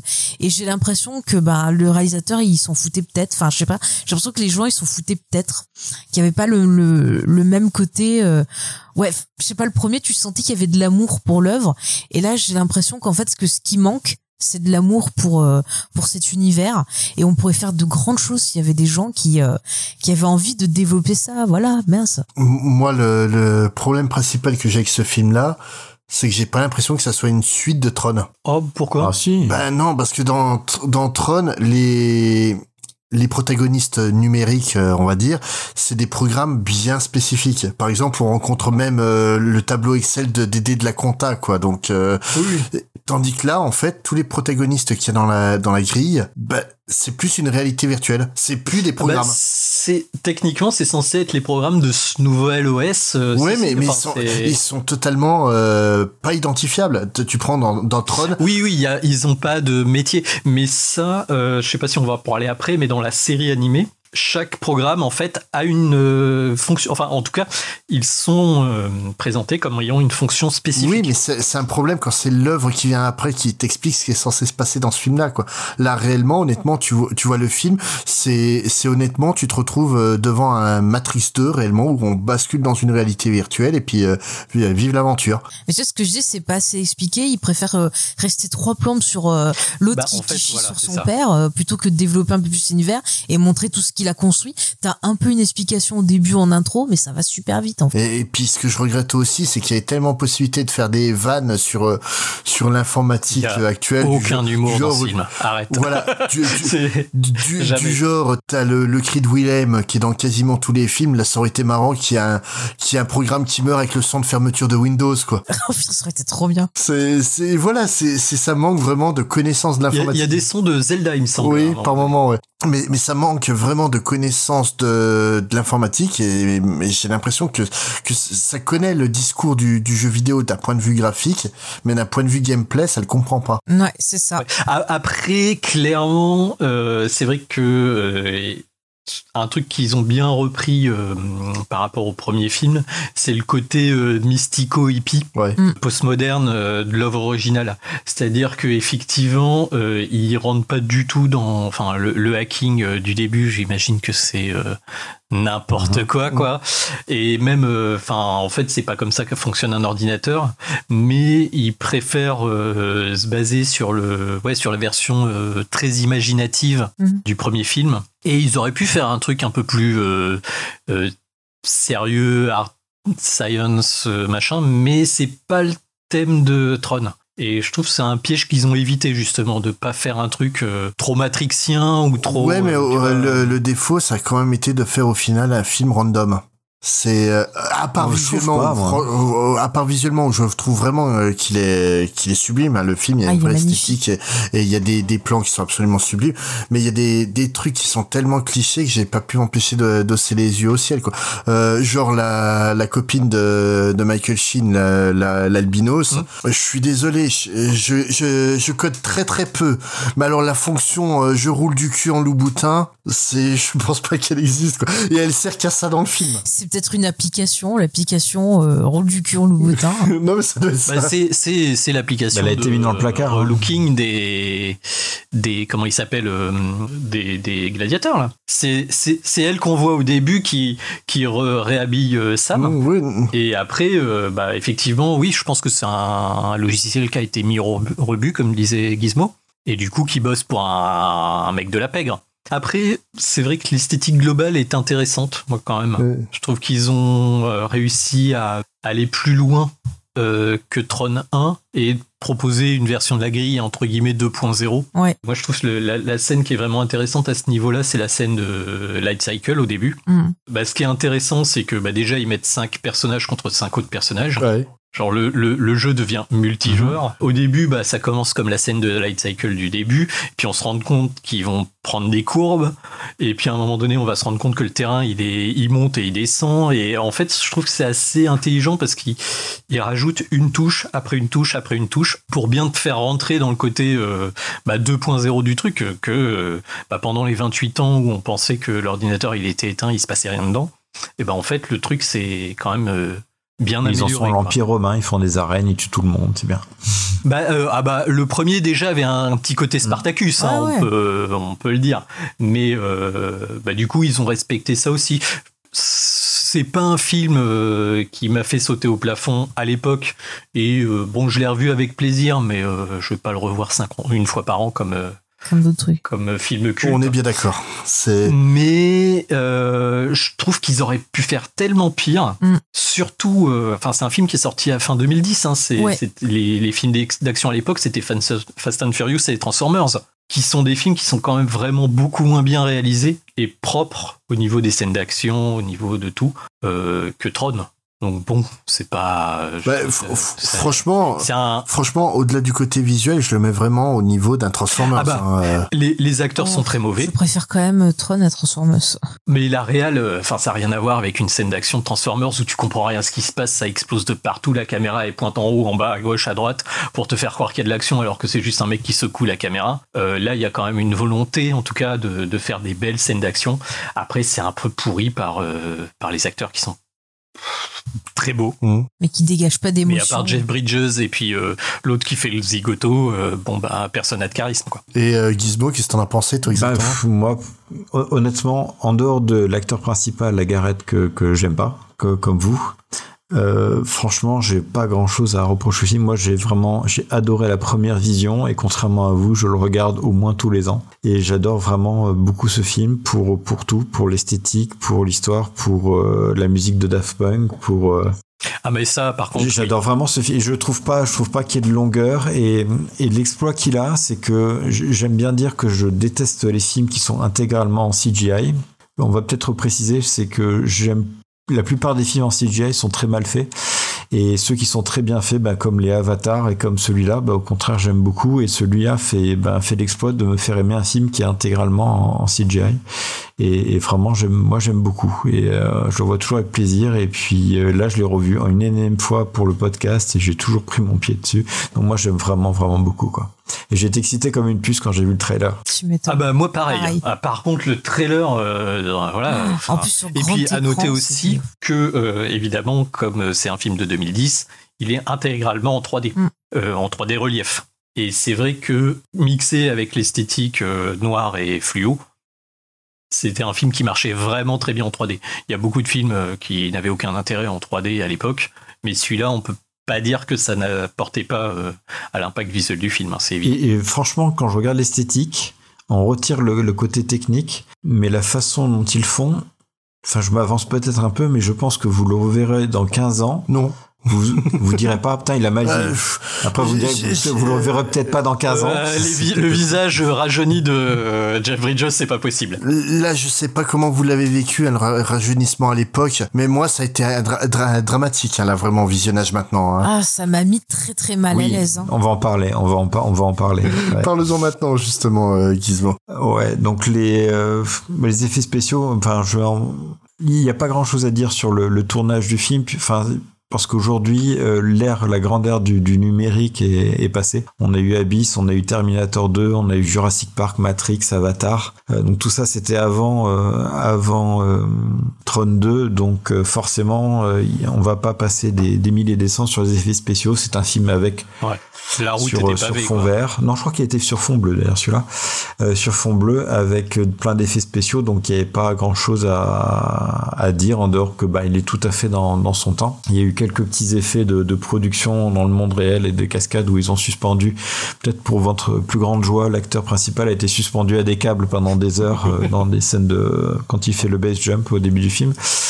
C'est peut-être pour se venger de lui. Oui. Mais sinon, le film, il n'y a pas eu de péripéties spéciales ni de défis particulièrement euh, techniques à, Ah, à- à il y avoir. avait la scène d'action sur talons euh, qu'a fait Olivia Wilde. Je sais pas si vous avez vu la gueule des talons, mais moi je Ouais, dis là, chapeau là, à elle, hein, franchement, je suis d'accord. En tant qu'homme, ça m'a peut-être pas marché. Je vous le dis, euh, je sais pas comment elle s'est pas pété une cheville. hein. Et c'était pas plutôt la cascadeuse qui a doublé Olivia Non, Wilde parce qu'en fait, elle avait Elle tout appris, elle avait tout appris la chorégraphie sans talons. Et quand elle est arrivée pour tourner, on lui a montré les talons. Elle a dû réapprendre toute la chorégraphie avec les talons. D'accord. Et d'ailleurs, en parlant de cascade, euh, j'étais, alors je, je croyais que c'était une espèce de, de, de truc en image de synthèse, mais vous avez le un des grands méchants du, du, film, on va pas spoiler pour son identité, mais qui s'appelle Rinsler, qui fait tout un tas d'acrobaties et j'étais persuadé que c'était quand même l'informatique qui s'y qui l'avait fait. Et ben pas du tout. C'est vraiment de la motion capture d'un d'un réel réelle personne. Donc je vais peut-être massacrer son nom de famille. Il s'appelle Anis euh, Sheurfa, Sheurfa. Et euh, et c'est vraiment lui. Vous pouvez voir plein de vidéos sur lui sur YouTube et il est capable de faire toutes les espèces de pirouettes que fait Ouais. Et c'est impressionnant à voir. Donc je pensais vraiment qu'il faisait un minimum et que les filets et tout ça faisaient le, le boulot, mais non, c'est lui qui fait toutes ces, euh, tous ces trucs bizarres. Vraiment impressionnant. Mais bon, on va atteindre le point qui fâche. Puisque ce film-là, c'est pas le premier qui le fait, mais euh, il utilise un procédé qu'on appelle le de-aging, qui consiste à, à rajeunir les acteurs. Alors déjà en termes d'histoire, ce film a dû vous marquer peut-être parce que c'est raté, mais ce n'est pas du tout la première fois qu'on le fait. On a du coup quand on a préparé l'émission, on a on a regardé. Alors la première fois que ça a été fait, c'est sur euh, X-Men euh, 3 où il y a une scène Ouais. de flash- flashback avec Patrick Stewart et Ian McKellen qui sont rajeunis euh, pendant ce film. Je me rappelle plus de la qualité exactement, mais c'était la première fois. X-Men fait. 3, j'ai oublié tout le film. Donc, Ah, c'était pas trop trop mal, je trouve. Bah écoute, je, je trouve que c'était comparé euh, à Jeff Bridges, je pense que c'était plus subtil dans, dans X-Men 3. Ouais. Et ensuite, euh, il y a eu le Benjamin Button de euh, David Fincher, donc qui a été fait donc forcément avec Brad Pitt, c'était son rôle. Vous avez encore une fois en 2009 X-Men euh, Origins Wolverine, pas non plus le meilleur des films, toujours avec Patrick Stewart qu'on tient absolument à, à rajeunir et vient enfin Tron Legacy qui euh, va donc rajeunir euh, Jeff euh, Jeff Bridges. Et donc dans ce film, après, si vous voulez voir ce qu'on est capable de faire aujourd'hui, pour moi la première référence sans aucun aucun doute possible, c'est euh, en 2015 Ant-Man, Oui. une scène qui m'a totalement bluffé où vous avez en introduction Michael Douglas qui arrive avec la tête qu'il avait dans le film Basic Instinct. Et franchement, quand j'ai beau revoir le film en Blu-ray, je vois pas comment ils ont fait un truc Ouais, pareil. C'est euh, pour moi c'est la première fois où ils ont réussi à le faire et on, on, on ne le voit pas. Mm. Bon malheureusement pour Tron Legacy, Ça se voit un peu. Genre qu'il a pas de dents, quoi. ça se voit un peu. Oui, le, le Uncanny Valley, on est Et pour vous, euh, pour illustrer ça, euh, il faudrait que vous regardiez une vidéo qui se trouve sur YouTube qui s'appelle euh, Fixing euh, FX sur Tron Legacy et vous allez voir l'écran séparé en deux entre le Jeff Bridges, donc qui joue Clou, et euh, l'équipe qui a fait ça, qui a bidouillé avec euh, une nouvelle euh, technique. Et vous allez voir que le film aurait été radicalement différent s'ils avaient utilisé des techniques d'aujourd'hui, en tout cas de ce groupe. En tout cas, de-aging, qu'est-ce que c'est? Euh, c'est une technique où vous mettez des capteurs, donc des petites pastilles sur euh, le visage des acteurs, ainsi que des caméras, des capteurs frontales pour euh, donc détecter tous les muscles et toutes les positions du visage. Et ensuite, toutes ces coordonnées euh, 3D donc de, de l'acteur vont être remodifiées par ordinateur pour rajeunir virtuellement l'acteur. Après, il va se passer deux choses. Soit euh, l'acteur a gardé sa forme physique de l'époque et dans ce cas-là, on le garde et on et on lui modifie juste son visage, ce qui a été le cas pour euh, euh, Captain euh, America, Captain. Marvel. Pour Samuel Jackson. Et Chris, et Chris Evans aussi, dans Captain America, où il place son visage Ah oui. sur un, un corps malingre. Mm. Oui, et, et la deuxième, euh, deuxième justement, c'est ça la, la deuxième méthode, c'est en fait vous gardez le, le visage rajeuni, mais vous le collez carrément sur euh, sur un, Un autre une corps. Corps, ouais. et, et dans le cas de, de Tron, étant donné que Jeff Bridges a pris quelques petits kilos Non. depuis le premier, c'est Bah, la- c'est le dude. C'est la barbe qui fait ça. c'est le dude. Maintenant, c'est le dude. Et donc, vous le voyez dans les, dans les making-of. Il a bien tous les capteurs, mais il est carrément en pyjama sur le plateau. Parce qu'il sait très bien que c'est pas lui qui va, qui, qui va être derrière. Et effectivement, les, les effets sont, les effets sont, sont, sont mauvais. Enfin, là, on peut en discuter parce que c'est, c'est, mais effectivement, même, même, même en 2010, on le voit, il y a un truc qui Ça colle, met quoi. très mal à l'aise. hein. Ouais, ouais, non, mais je me suis posé, je me suis vraiment posé la question euh, de comment vous l'avez vécu si vous l'avez vu à l'époque, hein. parce que moi là, ça a juste pas été possible. Le pire, c'est une scène où euh, t'as donc euh, Jeff Bridges jeune avec Clou et euh, et Tron qui a été donc euh, plus. euh, qui a été rajeuni et cette scène elle est juste pas possible j'ai j'ai vu des cinématiques de jeux vidéo euh, Ouais. euh, indés de, de l'époque qui étaient de meilleure qualité quoi même un jeu de David Cage de 2005 c'était pas ça Bah, le, le souci en plus, c'est que c'est du face caméra, vraiment, euh, voilà. Ouais. Et on va dire, et, éventuellement pour le personnage euh, de Clou, admettons, c'est un personnage virtuel dans un monde virtuel. Donc il a une tête un Mm. peu euh, 3Difiée. On va dire, allez, ça peut passer parce que le personnage veut ça. Même si tout le monde a une tête normale euh, autour de lui. hein. Mais le problème, c'est qu'en plus, euh, il y a cette scène dont tu parles où tu es censé avoir Jeff Bridges, qui devient vieux dans, la, dans le film, et Clou à côté, et ils ont tous les deux exactement la même tête, et, et ça marche pas, quoi. Parce que euh, on, Ouais. on a l'impression qu'ils se sont pas rendus compte que leur effet était raté, et du coup, ils l'exposent d'autant plus. C'est-à-dire que euh, il y, a, il y a plein d'autres films hein, qui font ça, mais qui laissent le personnage avec le visage un peu dans la, je- Un peu d'ombre, ouais. Le- Par exemple, le Terminator Genesis, il, il joue vachement sur les lumières euh, sur le visage de Schwarzenegger, qui est euh, déjà plutôt, on va dire, anguleux, et du coup, il, il colle des lumières très rasantes, donc on voit moins le fait euh, qu'il y ait eu du de-aging sur son visage. Mais là, c'est, c'est, c'est, c'est- il a le projo dans la face, quoi. Donc c'est vraiment Mais très raté. T'as quoi. l'impression qu'il est mort, surtout il n'y a pas d'expression, enfin il y a rien qui ressort. Bah, il a pas sur, sur certaines scènes, il a pas de dents. c'est ça, enfin c'est, c'est- non mais c'est super dérangeant, enfin. Moi ça m'avait mis mal à l'aise à la, l'époque. hein. la- la question que la question que je me pose, c'est de savoir en fait si c'est pas le, le film qui a exploité sur une plus grande durée l'effet Possible. euh, jusqu'à présent. Parce non, non, que non, parce qu'il y a les- justement Captain, euh, Captain Marvel avec euh, il y a Samuel Jackson qui est Oui, mais quasiment c'est tout plus le loin. film. Ah ouais, non. Ouais, mais euh, c'est c'est dix ans après quoi. C'est dix ans après. Enfin, à l'époque, c'est le seul. Hein. Et, et je pense qu'ils devaient vraiment être fiers de faire ça sur au- autant de longueur, mais fallait Mais- pas mais oui, quoi. ils Bah, étaient ou alors fiers il devait parce- se dire ça va rendre super bien Mhm.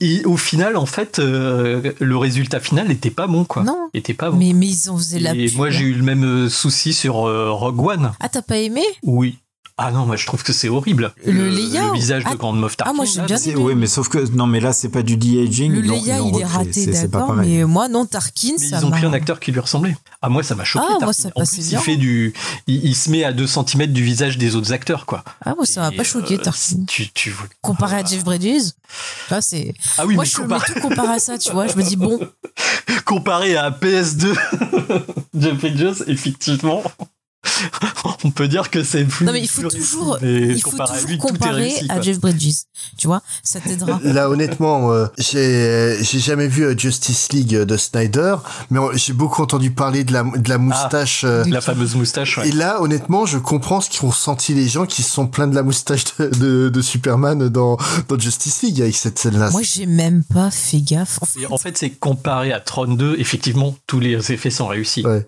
Mais euh, Mais, mais après, part de loin, quoi. mais, mais, mais après, globalement, d'un d'un point de vue euh, esthétique, euh, c'est c'est c'est plutôt brillant, quoi. Le, à part ça. Ah oui, oui. Et mais tu disais que tous les tous les acteurs sont beaux, pas vraiment parce que tu regardes dans la dans la cohorte de de Clou justement, t'en as un qui ressemble un peu à, un- à un orc, qui a les oreilles pointues, qui est chauve euh, et compagnie quoi. Donc euh, Oui, alors je parle des acteurs principaux, les gentils. Les gentils sont beaux. Évidemment que les méchants sont laids. Franchement, comme enfin, tu, tu vis dans quel monde? Ah, c'est des méchants. non mais mais ju- justement quoi, ce que ce que je veux dire, c'est que tu vois, ils ont donné un aspect fantasmagorique euh, à à, à ce personnage-là, alors que sur le personnage de Clou, ils auraient poussé un peu les potards un peu plus à fond pour justement vraiment qu'on dénote. Mais oui, oui. Ça serait passé impeccable. C'est le fait de vouloir faire trop réaliste qui est pas passé là. Est-ce que, est-ce, oui, ouais, ouais, oui, oui, il Oui, aurait dû avoir sûr, hein, des, des éléments électroniques sur son visage, des trucs en plus. Ou alors, Ouais, je suis d'accord avec ou toi. alors des glitches de temps Genre en un temps. casque Ouais, comme Daft ouais, Punk. Tout à fait, ouais. ouais. Mais justement, tu nous parles de Daft Punk, euh, Faye. euh, T'as envie de nous en parler, hein, je le sais très bien. Ah oui, Punk. Donc euh, la musique de ce film extraordinaire et, avec des acteurs fantastiques a été faite par Daft Punk. Alors bon, est-ce qu'on présente Daft Punk? Est-ce que vous vous les connaissez? Je pense que oui, mais bon quand même, allez, on va les présenter. Donc Daft Punk, c'est un groupe qui existe depuis 1993, qui est composé de Thomas euh, Et de Bangalter, excusez-moi, et de Guy Manuel de Omen Christo. Il veut pas un nom plus long, ça, ça serait plus compliqué.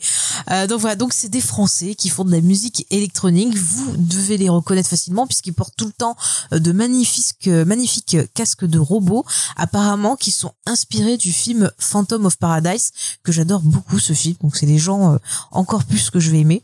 Euh, donc voilà, donc ils font de la musique électronique. Vous avez pu les découvrir en 97 avec leur premier album euh, Homework. Donc euh, voilà, c'était vraiment très à l'époque c'était vraiment très très électro. Euh, moi j'avoue que je suis pas très très fan de ce type de musique mais Daft Punk j'ai tout de suite euh, accroché. Ils arrivent à faire des rythmes super euh, entraînants. Enfin quand vous entendez un de leurs gros succès Around the World par exemple, ça c'est juste une boucle euh, voilà, mais ça reste en tête, c'est c'est c'est super fun. Enfin voilà, moi j'aime beaucoup ce qu'ils font. Un de leurs gros succès c'est quand même l'album l'album j'ai rêvé ah, Interstellar, euh, sacré extrait. je- Excusez-moi, Interstellar, merci, j'arrivais pas à prononcer. Où on retrouve des titres comme euh, One More Time, qui est quand même un de One leurs. more euh, time. J'adore. Et euh, ah, c'est pas le meilleur. Moi, j'aime c'est bien. un album euh, concept, c'est ça qui est génial dans ce. voilà, dans ce- parce qu'ils ont fait euh, tous les clips. En fait, ils ont été euh, dessinés par le, le créateur d'Albator, euh, Matsumoto. Leiji Matsumoto. Et d'ailleurs, c'est sorti sous forme de film euh, au ciné, où vous avez donc tout l'album sous forme de, de film, où on va suivre. ah, Tiens, d'ailleurs, ça me fait penser un peu à Phantom of Paradise, parce qu'on va suivre un, un groupe, euh, qui se, un groupe extraterrestre qui se fait enlever, qui se fait emmener sur Terre, et qui se font euh, exploiter par, euh, ben, justement, euh, de méchants producteurs. C'est une sorte de comédie musicale en fait. Voilà. C'est ça qui est. Ouais, ouais. Une comédie rock, Mm. ouais. Ouais, et là en fait sur cet album, bon même si on a toujours le côté électro, on va avoir un peu de funk, on va avoir euh, un peu de pop, on va avoir plein de, de trucs rajoutés. Et puis ensuite, eh ben ils vont continuer un peu dans cette évolution là avec. euh, alors d'abord, je crois qu'ils ont fait Random Access Memory. Ouais. À moins que j'en oublie un. C'est dans celui-là qu'il y a Roborock ou c'est dans celui-là qu'il y a. Euh... C'est comme je les écoute tous à la suite. Bah, je sais jamais Homework, dans lequel. euh, Ram, Interstellar, et puis le dernier, je sais pas comment il s'appelle, celui avec Pharrell Williams. Là. Ouais, bah c'est ça, ça va être random. Random euh, Access Memory. Parce qu'à chaque fois, comme je les, je les écoute à la suite, alors c'est ça, je vais y arriver. Ça y est, c'est ça. À chaque fois, je confonds. Je vais y arriver, les enfants. Donc après euh, Discovery et tout ça, ils ont fait Human After All, et c'est là qu'il y a Robot Rock, qui est ce fameux morceau. C'est pareil, c'est une boucle avec de la guitare, et j'adore ça. Ça me reste en tête. Il y a Technologique, euh, Oui. qui est un super morceau avec un clip qui est assez euh, assez dérangeant, avec une espèce de, de tête robotique qui bouge. Enfin, je sais pas vous si vous vous rappelez de ce clip, mais ça m'avait euh, pas mal marqué. Et euh, donc en 2008, euh, on apprend que Disney leur propose de faire la musique de Tron Héritage. Alors en plus, on leur a dit écoutez, vous faites la musique, vous avez carte blanche, vous faites ce que vous voulez. Moi, c'est ce, c'est ce que j'ai trouvé. Donc les gars, ils se sont fait faire un, un studio spécial qui vont d'ailleurs après réutiliser pour faire euh, l'album Random, Access Memory. Ils vont enregistrer euh, l'album avec euh, l'orchestre symphonique de Londres. Donc c'est ça déconne pas quand même. Pas tant qu'à faire. hein. Tant qu'à faire, tant qu'à faire, c'est clair. Et ils arrivent à sortir un truc, je trouve, qui est vraiment dans la lignée de, de, de la première musique. On a le côté symphonique, on a le côté électronique. On retrouve leurs petites pattes justement dans la scène de, de la boîte Bah, de on les nuit. retrouve eux d'ailleurs. S'ils Oui, sont ils dans. sont- Voilà, ils on les retrouve également eux euh, justement dans la boîte de nuit. On mettra un petit extrait parce que j'adore. Mais voilà, j'adore cette musique. Ça apporte en fait toute l'émotion qu'il n'y a pas euh, par les acteurs et par la réalisation et par l'histoire. Elle est dans la musique. Mais vous écoutez la musique, mais mon Dieu, vous avez l'impression que vous allez voir un truc genre du niveau du Seigneur des Anneaux. quoi. C'est c'est mythique. Tu sens le danger, tu sens la grandeur, tu sens l'aventure. Enfin, c'est c'est c'est complètement fou. Et je sais que je l'écoute souvent le. le Ouais, mais musique-là. justement, tu vois, on parlait du manque d'humour dans dans le film, à part le personnage donc euh, de Michael Sheen. Et, et justement, eux aussi apportent une touche d'humour parce que quand t'as les, les gros méchants qui viennent en, en libellule euh, se poser au milieu de la piste de danse, ils arrêtent la musique et ils se regardent et hey, on va balancer du gros son. Ouais, et puis ils font un scratch. Euh, Mais c'est eux les meilleurs, voilà. Faut le dire. D'ailleurs, on va s'écouter un petit dire. extrait. Allez. Lequel euh, Je te laisse. je- Ah, la boîte de nuit, c'est mon donc, préféré. euh, Deraced. Allez, Oui, ouais. c'est le meilleur. Allez, tout le monde est en l'air. Allez, c'est Oui, c'est super ce soir, on va s'éclater avec du sushi.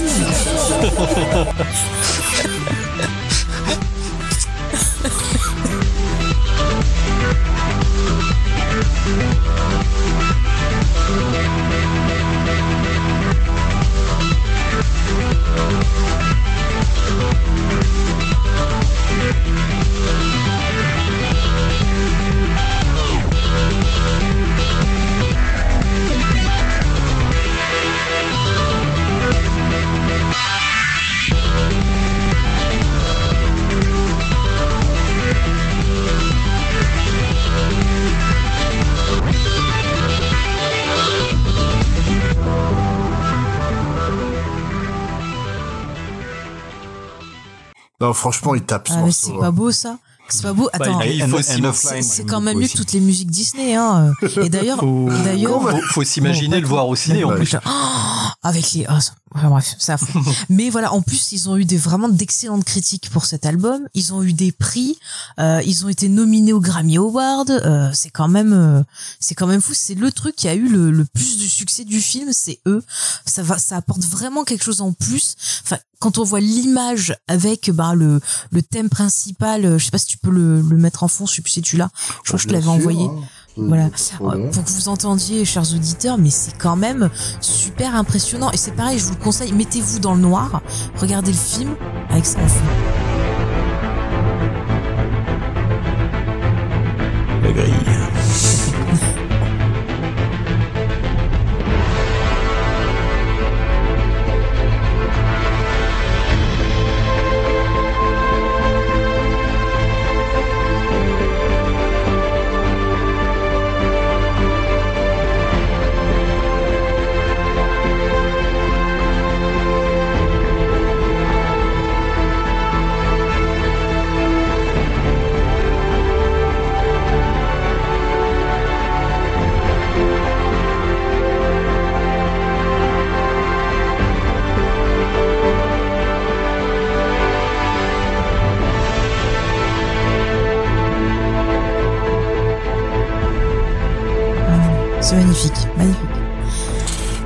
On, on- on va être clair, hein, euh, la musique, on est tous dit- dithyrambiques dessus, euh, mais est-ce que pour euh, les retours critiques du film en lui-même, c'est un peu deux salles, deux ambiances? Ou euh, oui, c'est deux salles, deux ambiances. Hein. C'est très mitigé. Hein. Sur, sur Rotten Tomatoes, ça a eu 5,9 sur 10 Ah et ouais, quand même. 50% sur Metacritic. Il est cool ce film. Ah, il est sympathique, mais peut mieux faire. Voilà, j'ai envie de dire. Mais c'est vrai que ça a été très très mitigé, que ce soit dans la presse française ou étrangère. euh, les gens ont surtout reproché, mais un peu ce que ce que je vous disais, c'est un, un manque d'émotion. Et ça, c'est vrai que je suis assez euh, assez d'accord. Bah, surtout que, le, que la relation entre euh, Tron et Yori dans le premier, euh, c'est une relation qui est très vivante, et là, de pas retrouver la même chose, c'est un peu décevant, quoi. Bah, c'est clair, genre la relation, je te montre le perso de Cora et le petit euh, le petit merdeux, j'ai envie de l'appeler, ça marche pas du tout. Bah si, ils sont tous les deux canons, donc ils sont censés finir ensemble, Ouais. quoi. Mais on n'a pas envie, moi. Moi, tu vois, je m'attendais. Alors, c'est pas, je vais pas vous spoiler, hein, mais je m'attendais qu'à la fin, genre, elle se serve de lui, puis qu'après, bim, elle le bute et qu'elle se casse, tu vois. Enfin, tu, tu couperas si tu veux, mais ça, tu vois, un peu genre, euh, tu, tu l'as vu, Ex Machina? Euh, non. Je sais pas si vous l'avez vu, ouais. Bah ouais, Oui. la fin d'Ex Machina, Oui. voilà, je voulais ça. Mm. Du coup, Ex Machina, c'est 32, voilà. Mais c'est c'est un film Disney, ça peut pas finir. Bah ouais, ça. mais bon, voilà, ils avaient qu'à faire Dark et puis c'est tout. Mais le, donc on, on est d'accord pour dire que le film, s'il reste euh, largement visionnable, euh, c'est il est loin d'avoir le statut culte que, que peut avoir son aîné, quoi. Pour l'instant, mais il me semble que quand même, euh, ça remonte un petit peu au fil des ans, j'ai l'impression. Pour avoir un peu discuté avec des personnes, à l'époque de la sortie, quand j'en parlais, que je disais que j'avais aimé, je me faisais bien sûr limite genre ah mais t'es folle machin. Là, j'ai l'impression que c'est moins moins fermé, tu vois. J'ai l'impression que ça commence à changer. Mais euh, je pense aussi qu'il y a une question de génération. Enfin, moi, honnêtement, j'aime beaucoup le 2. Apparemment, je suis vraiment le seul à être plus entier sur le, le, le 2. Mais il faut quand même réaliser que je pense qu'il y a toute une génération aujourd'hui. Si vous leur mettez le 1 sous les yeux, comme mes filles, pour pas les citer, elles refusent strictement Ah oui, de non, le voir. ça, je peux comprendre qu'elle trouve ça dur. hein. Y a, il y a un côté très vieillot dans le premier, quoi. Mais euh, ouais, celui-là, moi, j'ai pas l'impression. En fait, autant le premier, il y a beaucoup de monde qui va en parler parce qu'il a quand même modifié une facette du cinéma. Celui-là, j'ai pas l'impression que ça soit le cas. C'est juste un, un blockbuster euh, random, pas mauvais, hein, juste random comme il y en avait à- plein à, à l'époque, quoi. Moi, moi, vu de l'extérieur, c'est vraiment l'impression que j'en ai. Après, il est noyé dans la Ouais, masse, hein, oui. clairement. Euh, J'ai pas regardé la liste des films sortis en 2010, mais je suis sûr qu'il y a au moins, euh, enfin, il y a trois Marvel et euh, et plein de films d'action. Mais euh, quand voilà. même, ce qui est bizarre, c'est que depuis 10 000 2010, il y a un projet de suite qui est euh, qui existe. Euh, le film aurait dû avoir une, une suite justement qui allait explorer un peu plus l'univers. C'était prévu, les acteurs avaient annoncé qu'ils allaient revenir. Et puis euh, juste quelques semaines soi-disant avant que le tournage commence, tout avait été arrêté. Et euh, voilà, là on recommence à peine à en parler euh, avec euh, Jared Leto qui a fait des annonces en disant ouais je m'entraîne pour faire 33.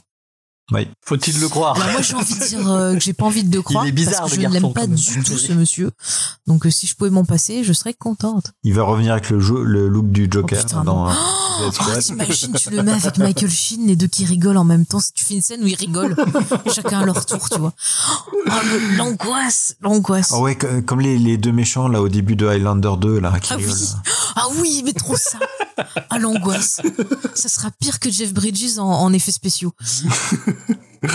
Mais pour parler de trucs positifs, de euh, le- euh, pour parler quand même de trucs positifs, euh, ce, ce deuxième épisode a quand même en- emmené, euh, s'il n'y a pas eu de suite euh, normale, il y a quand même eu un univers étendu qui, s'est- qui a pu se baser dessus. Tu disais tout à l'heure.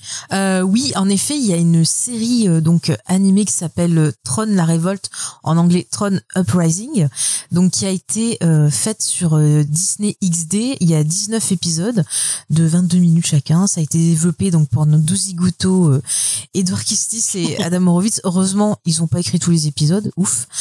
Euh, voilà, donc il y a le créateur qui est toujours là euh, en tant que producteur euh, exécutif. Donc la série, elle a, euh, elle a été faite en 2012, donc il y a eu qu'une seule saison, ce qui est un peu dommage. Euh, donc au niveau du casting, Bah non, j'ai vu un trailer pour une saison 2. ah bah elle a jamais été faite, hein. Ah bah Voilà. oui, ils ont dû annoncer le trailer. C'est ça, c'est ça. Euh, parce que je crois que ça a pas des masses marché en termes d'audience sur euh, Disney XD. Hein. Ben, ouais. Dommage. Bref, euh, on retrouve au casting, il y avait Elijah Wood dans le rôle principal qui s'appelle Beck, qui est un espèce de, allez, de garagiste dans le monde euh, de Tron, pour simplifier. Euh, on retrouve euh, Bruce Boxleitner, j'arriverai jamais à prononcer son nom, euh, qui fait toujours Tron. On a Mandy Moore, qui fait un des rôles principaux. On a quand même Lance Henriksen, on a Paul Rubens, on a euh, Lance Riddick, on a Olivia Wilde qui apparaît, Kate Mara, on a aussi Tricia Effer, donc euh, les fans de Battlestar Galactica sont contents. Et la série en fait se passe entre les deux films. Ah ok. Donc euh, en fait on va voir, euh, ben euh, ça se passe en, en fait, vous voyez, tu vois l'intro du deuxième film. En gros, c'est euh, c'est- après l'intro, tu peux mettre le début de la série en fait. Mm, Ok, donc ça, c'est censé expliquer euh, euh, comment un certain personnage est devenu ce qu'il est dans le 2. C'est ça. Ça se passe juste après. Il est déjà un peu comme ça, mais ça te montre ce qu'il fait en fait. C'est-à-dire, ça te montre comment il se met en place dans dans la grille, euh, qu'est-ce qu'il fait, comment les programmes réagissent, et puis ça pose un peu ce qui est pas posé dans le film par rapport au ISO. Euh, ça leur met un peu plus de contexte. Et puis, ben voilà, on se pose des questions aussi sur les autres programmes parce qu'on voit qu'il y a des programmes qui n'acceptent pas trop euh, les changements, euh, dont le personnage principal Beck qui euh, bah accepte pas euh, comme ça là c'est pas possible euh, il faut se révolter parce qu'il aime pas du tout ce nouveau président là ça va pas du tout Euh, et donc lui il est très très fan de, de Tron et il part à la recherche de Tron pour que Tron ben qui a une si tu veux Tron il a un peu le, le côté légendaire genre ah, c'est le héros qui nous a tous sauvés Bah, c'est c'est un peu Batman. Hein. oui oui c'est On est totalement d'accord. c'est Qui a- totalement ça Qui a une grosse inspi Batman. Avec- un peu d'Iron Man parce qu'il a, il a, il a, un- il lutte contre un, il a été touché donc il lutte contre une espèce de. Oui. Ouais, de, de, enfin pas de Virus, virus, de cicatrice, c'est un peu, c'est un peu pas très clair. Voilà. Après, euh, l'inspiration de la série, c'était euh, la série euh, The Clone Wars, donc qui était euh, en parallèle sur Disney, que ce soit au niveau scénaristique, ça, ça sent beaucoup.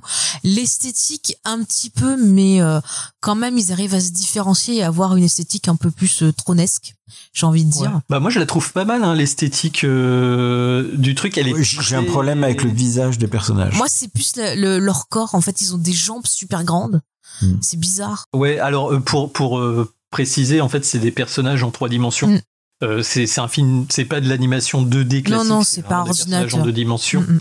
Et, euh, et les, en gros, les corps se ressemblent plus ou moins tous, plus ou moins. Par contre, les visages sont très dessinés et très caricaturaux en fait. Ouais. C'est ça qui, est, qui peut déstabiliser, hein, parce que il y a presque une esthétique. À, comment s'appelait cette euh, série animée euh, qui passait à la fin des années 90, euh, qui a été adaptée, qui a été adaptée en film qui s'appelait Ultraviolet. Speds, tu connais forcément, Euh, avec une nana qui meurt à chaque fin Flux. d'épisode. Aeon Flux, Ah, voilà. oui. Il y a, il y a, il y a un look très Aeon Flux. Oui, oui, c'est vrai. Euh, Mm. Qui est, qui est très bizarre justement sur, euh, sur une production Disney XD quoi. Euh, c'est vrai que le noir c'est beaucoup plus propre et tout, et là les, les, personnages ont tous des visages un peu étranges. Mm. Bah après je trouve que ça va inspirer pas mal sur Rebelle. Et en même temps ça, ça me plaît bien. Moi, bah, c'est le seul truc qui m'a un peu plus gêné moi, c'est vraiment la tranche des personnages. Non mais même le héros, le mec il a une drôle de tête hein, quand même. Ouais ouais ouais, mais et puis Tron, euh, en plus ils ont essayé de caricaturer l'acteur. Ah, mais on le reconnaît pas du tout. Il a ces espèces de petits yeux tout le temps fermés. Même quand il y a Cora, euh, enfin on reconnaît, on reconnaît, mais c'est pas par contre, quand il y a quand il y a le général qui est là et que vous entendez en VO euh, l'ancestry Ixon avec ah, sa, grosse voix là, c'est trop trop bien. Non mais le doublage, il est vraiment excellent. Et puis les scènes d'action, je trouve qu'elles rendent bien aussi. Oui, oui. En, plus, euh, enfin là, euh, on va dire que dans, tous les films Tron, ils se battent avec leurs disques, alors que là, il y a des types qui ont des, il y en a un qui a des bras comme Dalsim qui s'étendent et tout. je trouve qu'ils ont bah, essayé ils de testent trouver des plein de choses. choses. C'est rigolo, ouais. Mm. Mais en fait, voilà, moi, Mm. ce que je retiens, que j'ai trouvé intéressant, c'est justement ce côté de enfin ce que je voulais explorer un peu plus l'univers étendu.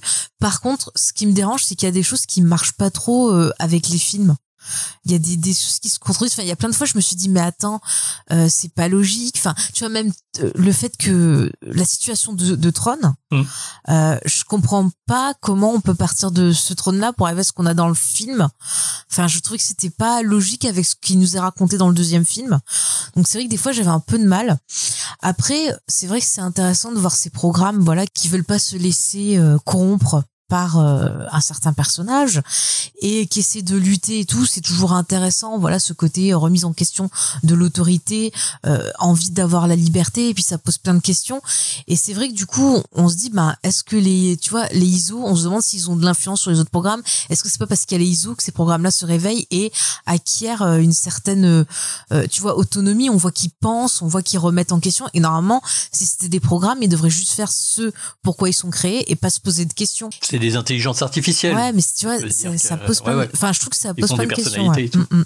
Mais c'est, oui, c'est- c'est- alors moi j'ai pas, j'ai vu que trois épisodes, hein, j'ai pas regardé la saison en entier, je sais pas comment ça évolue, mais euh, j'ai été très agréablement surpris en tout cas. Je- franchement, quand j'ai vu au début, je me suis dit, Pof et puis comme t'as dit qu'on allait en parler euh, ce soir, bon finalement euh, j'ai commencé à regarder et euh, en fait j'ai trouvé ça très correct. Pour moi, c'était une bonne année enfin, de de- d'animation. il y avait cette série qui était sortie. Je crois la même année, il y avait aussi euh, la nouvelle saison de des Cosmocats qui était sortie. Oui, c'est vrai. C'était vraiment deux, deux séries Ah où j'ai j'ai vraiment que j'ai vu jusqu'au bout tous les épisodes. Malheureusement, il n'y a pas eu de saison 2 pour l'un comme pour l'autre. Mais franchement, bien. Franchement, Mm. moi j'ai bien aimé. Bah, après, moi, j'aime bien, mais j'ai trouvé que des fois, il y avait des épisodes qui servaient un peu à rien. Oui. Après, il y a des épisodes qui m'ont fait énormément penser à certains épisodes de, de Rebels ou de Clone Wars. Et comme je sais que Rebels, je pense, il me semble que ça commençait un peu. Non, c'est peut-être plus, plus, plus loin. Mais en tout cas, les épisodes de Clone Wars, c'est sûr, c'est pompé. Mais euh, voilà, c'est un peu dommage. Mais après, tout ce qui est fil rouge et tout, euh, il y a vraiment de l'intensité. Il y a vraiment un bon aspect dramatique euh, sur les personnages. Et vraiment, quand t'arrives au dernier épisode, t'es un peu dégoûté de pas avoir de suite. Donc on est globalement d'accord euh, que la, la série euh, est plus re- regardable que le film au final, que le 2. Ouais. Enfin, au niveau très histoire, différent. au niveau histoire, oui, je dirais. Mais ça a l'air de faire plus euh, consensus hein, quand même. euh. Mm. Où La, la série est très bien. Enfin, je pense que la série déjà elle est plus longue que- qu'un film et donc Mm. effectivement il y a l'univers étendu qu'on n'a pas forcément avec le film. Oui. Oui, puis t'as des bons acteurs quoi dedans. Voilà, c'est ça. ça change Puis tout. actrice, hein, parce que Emmanuel Sriki, Mandy Moore, euh, ouais. Ah bah, je joue très très bien, Mandy. Même, que, même côté euh, casting féminin, Tricia Effer, donc dont dont tu parlais. euh, c'est- Oh là là. c'est- Bon, elle, elle voilà. fait juste une toute petite voix, mais bon, c'est déjà bien de la voir. euh. Bref, euh, donc euh, Tron, on est tous d'accord pour que dire que c'est un film culte. Ouais. Que le deuxième, même si on est plus mitigé, pas honteux non plus. Ouais. Et donc euh, que le- la série euh, mérite quand même un coup d'œil. euh, alors que honnêtement, j'en avais C'est ja- ça. Même s'il y a des J'en longueurs. avais jamais entendu parler avant aujourd'hui, euh, avant cette émission hein, quand même. Eh Ben, en tout cas, elle est disponible sur Disney+. Si Mhm. vous avez Disney+, euh, il y a 19 épisodes, ça se Très regarde bien. vraiment euh, assez vite. Donc, euh, Que voulez-vous dire de plus sur euh, Tron? Quel film dans le même esprit aimeriez-vous conseiller? Bah il y a les jeux vidéo aussi rapidement. euh, Oui, remarque, on peut parler jeux vidéo, oui. Ouais, parce que bon, on avait fait euh, avec avec Gizmo, on s'est partagé un peu le truc en deux. euh. Moi, je fais les vieilles radouilles, hein. Et c'est toi qui as choisi. Hein. Non, bah, oui, oui, oui. Bah, je, je savais que j'allais avoir moins de boulot aussi. en Très gros, tu fais les merdes et, Et en fait, euh, je me suis presque fait avoir, hein, parce que, euh, comme on disait au début de l'émission, il y avait beaucoup de, Euh, à l'époque, il y avait 10 consoles, machin, et en fait, euh, le problème, c'est que quand ils sortaient un jeu Tron, ils sortaient un jeu euh, Un par console. En fait, il y, en a eu beaucoup, et ils sont tous différents. Ce qui est, voilà. Euh, alors, la, plupart sont sortis en 82. hein. Dès 83, ils ont abandonné l'idée de, faire des jeux Tron. Euh, donc le premier, alors je vous en, vais, passer très rapidement. Hein, voilà. Euh, le premier, c'est Maze Tron, un jeu donc de, de labyrinthe sur un télévision. Donc c'était un peu la Rolls des consoles de salon. On dirige donc Tron sur une grid qui avance euh, en scrolling forcé vers la gauche, ce qui est très bizarre, ce qui est complètement contre. Enfin, d'habitude, ça avance vers la droite, quoi. Euh, c'est assez joli pour l'époque. On reconnaît le personnage, étonnamment. Et euh, les vaisseaux et le niveau. les vaisseaux, comment ils s'appellent Les recognizers, on les reconnaît bien. Et le niveau ressemble à un circuit imprimé. Donc il y a vraiment un- une volonté de faire un truc qui ressemble à quelque chose, quoi. Euh, toujours sur un télévision, on a Deadly Disc. Là, c'est beaucoup plus simple hein, comme jeu, il est beaucoup plus laid. On a, co- on a compris tout de suite ce que c'est comme jeu, c'est bien. Voilà. Bah, et en fait, non, parce qu'on se dit ça va être la scène où ils se battent en duel de, de, de lancer de disque, mais pas vraiment. En fait, on joue un personnage et il y a des ennemis qui arrivent sur l'arène et on doit les buter en fait.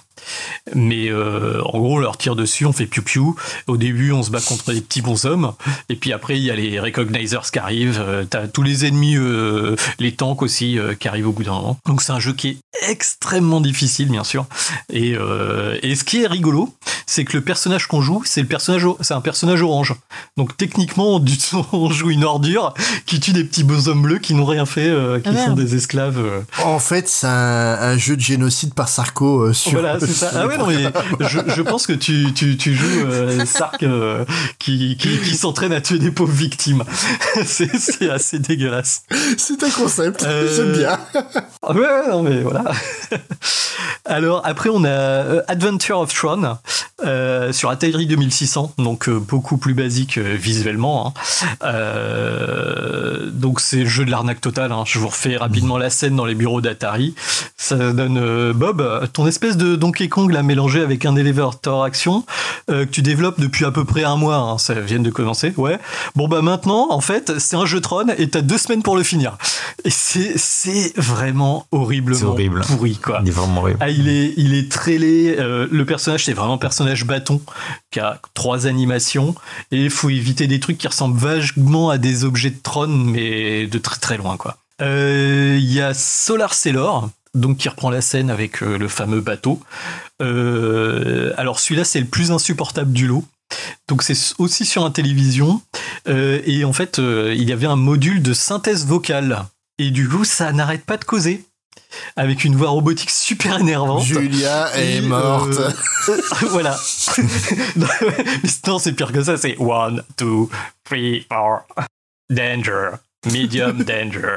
enfin, c'est, c'est, c'est vraiment. euh, J'invite les gens à regarder une vidéo sur YouTube. C'est, c'est, c'est, c'est un, un test d'effort, en fait. Tu vois combien de temps tu peux tenir et puis euh, voilà. Sans éteindre la vidéo. Moi, j'ai tenu 5 minutes à peine. Oh, c'est déjà C'est beaucoup. déjà pas mal. Euh, j'ai rien. C'est déjà beaucoup. Ouais, ouais, non, mais mal, parce hein. que j'ai essayé de comprendre ce qu'il fallait faire et en fait, on, on enfin les, bah, comme dans le film, en fait, le, le Solar Sailor, il, il, il suit une ligne et il y a des moments où il faut changer de ligne, des moments où il y a un bruit, euh, t'es censé perdre de la vie, mais je sais pas trop. Et euh, après, en fait, ça passe sur une deuxième phase où c'est vu de derrière avec euh, cette espèce de mosaïque qui en fait euh, c'est juste du changement de couleur pour faire un effet de profondeur et on doit tirer sur des mais c'est pas c'est pas space arrière quoi pas du tout et euh, le dernier non on a Tron Journey to the MCP alors ça c'est sur Commodore PET alors je sais pas PET. si les auditeurs ouais Waouh. Un Commodore PET, en fait, c'était les tout premiers, enfin, ça fait partie des premiers ordinateurs de Commodore, euh, euh, mais ils sont iconiques, hein, on les voit beaucoup dans les films. C'était une unité centrale avec un écran, mais tout petit, euh, noir et vert. Euh, regardez une photo sur Internet, c'est on l'a vu dans 10 000, euh, 10 000 films en fait. Euh, C'est un, design qui est très particulier mais qui est très iconique. Et le problème, c'est euh, donc c'est un grand labyrinthe. On va diriger un petit carré et le jeu le plante systématiquement au bout de 3, secondes quoi, en fait. Et un, syntaxe erreur. Il faut relancer une ligne de code pour relancer le jeu. Alors je sais pas si c'est méta si c'est fait pour voilà tu es un hacker et tu fais t'avances dans le labyrinthe mais c'est incroyable d'avoir sorti un truc pareil parce que le littéralement le jeu plante Hmm. au bout de quelques secondes de jeu quoi et euh, j'ai regardé plusieurs vidéos et tout le monde plante quoi enfin Ouais, c'est pas mais, mais au moins tu le connais pas toi-même. Parce que moi, je me rappelle de mes longues heures Ah oui, euh, à, à rentrer sa ligne de code, à, puis à, à taper la commande run. Puis au bout de deux et ça run pas minutes, plus rien, tu sais pas pourquoi. mais oui mais parce que dans le log- enfin dans le magazine ils avaient fait une erreur spéc- enfin pour Voilà. t'apprendre à mieux coder en fait c'est ça c'est ça. Et euh, en fait le dernier jeu dont je veux parler parce qu'il y en a eu d'autres hein, mais euh, on va on va passer rapidement c'est un jeu qui s'appelle Disc qui est un jeu qui n'est pas officiel Disney qui est un jeu français du développeur euh, Et qui est pas mal. et qui est sorti en 1990 et qui est clairement le meilleur euh, très largement des jeux euh, inspirés de Tron euh, jamais sortis enfin sortis à l'époque en tout cas. Je sais pas ce que valent les nouveaux hein, tu vas nous en parler après Gizmo. Et en fait il, il- il- bon il pile la licence c'est complètement indécent alors les, les, les avocats de Disney c'est pas les mêmes que maintenant à l'époque hein, parce que enfin c'est incroyable et C'est pas ce qu'on voit dans les Simpsons. oui, ouais, clairement. Et, et donc le principe, en fait, c'est un peu comme tu parlais de Windjammers au début, euh, Spades.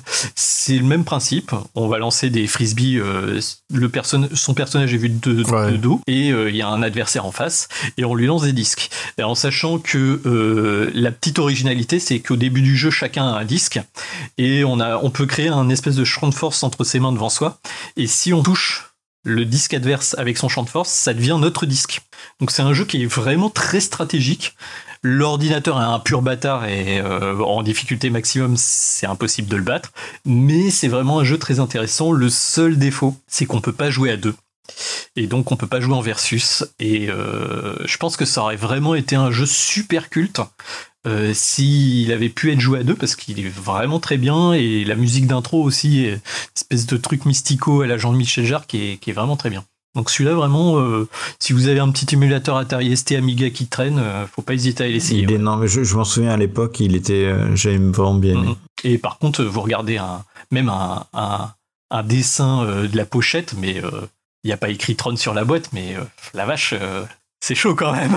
voilà. Et donc Gizmo, tu devais nous parler des, des plus récents. Ouais, des plus récents. Bah, juste avant, un, un petit, un petit message à un, un ancien euh, professeur que j'avais de, de mathématiques au, au collège, parce qu'il y a des professeurs qui sont, qui sont très bien et qui vous marquent. Et le professeur de mathématiques, alors je sais plus, je crois que c'était en, en classe de quatrième.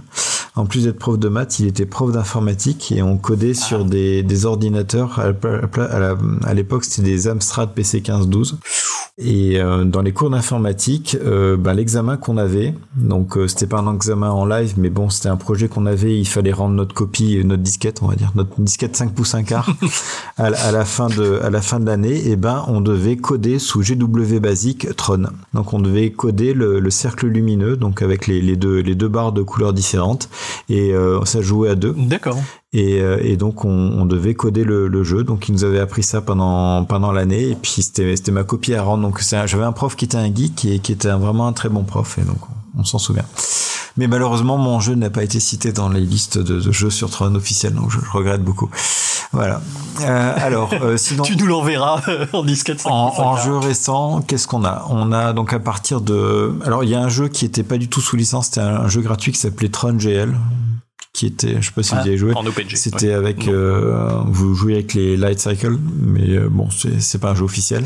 Ah, mais je crois que j'ai vu une vidéo, c'était pas terrible. terrible. Non, c'est pas terrible, mais au moins il était gratuit. Euh, alors, en jeu officiel, en 2003, on a Tron 2.0 qui est, qui est sorti, euh, qui est un qui est un FPS.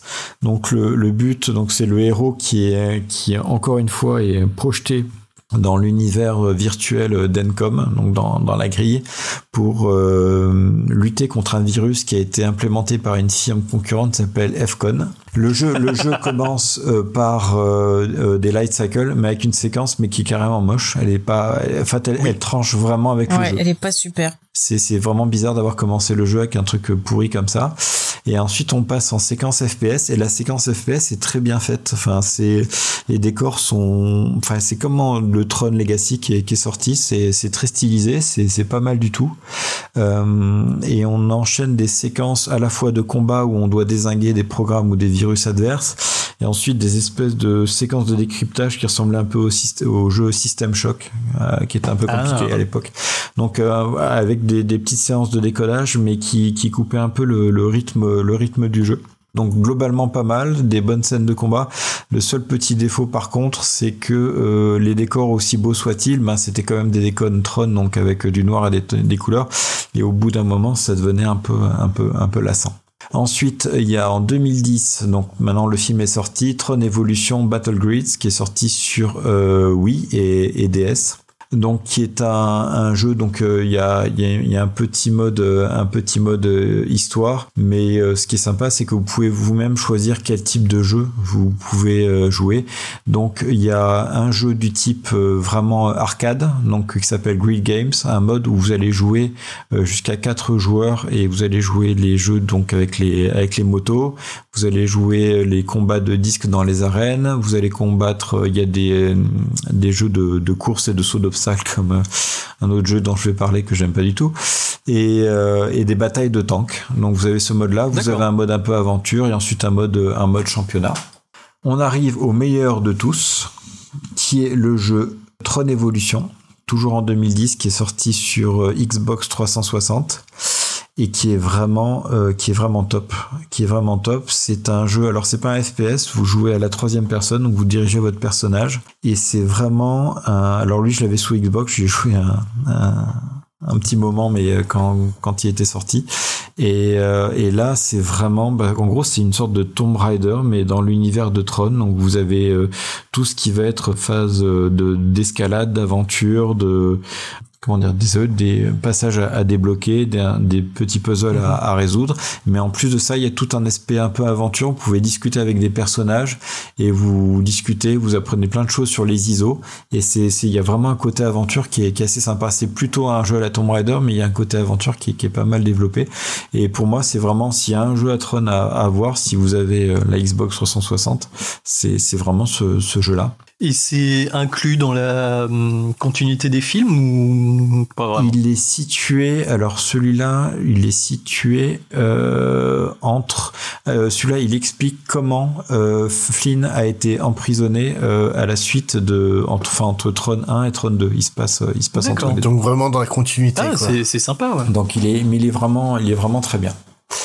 Euh, et pour ceux qui ont des consoles récentes, bah, il y a le jeu que, bah, auquel j'ai joué et qui s'appelle Tron euh, Run. On sent ton enthousiasme là. Ouais, on sent que tu l'aimes beaucoup. Et là, et là, en gros, je sais pas pourquoi ils ont fait ça. Euh, en fait, c'est les, vous savez, les jeux que vous avez sur téléphone portable avec les les, ah, les jeux, enfin, oui. vous courez et avec. tu fais gauche droite et t'évites. Ah. Ouais, voilà. J'avais celui de ben, en fait, bah, c'est ça, c'est ouais. ça en fait. Genre Hugo Délire en fait. Oui, c'est ça. C'est ça, c'est ça, mais sur PS4. Enfin, moi, je l'ai sur PS4 et euh, alors c'est vrai que les graphismes sont jolis, hein, c'est du Tron, il y a, y, a, y a, rien à dire.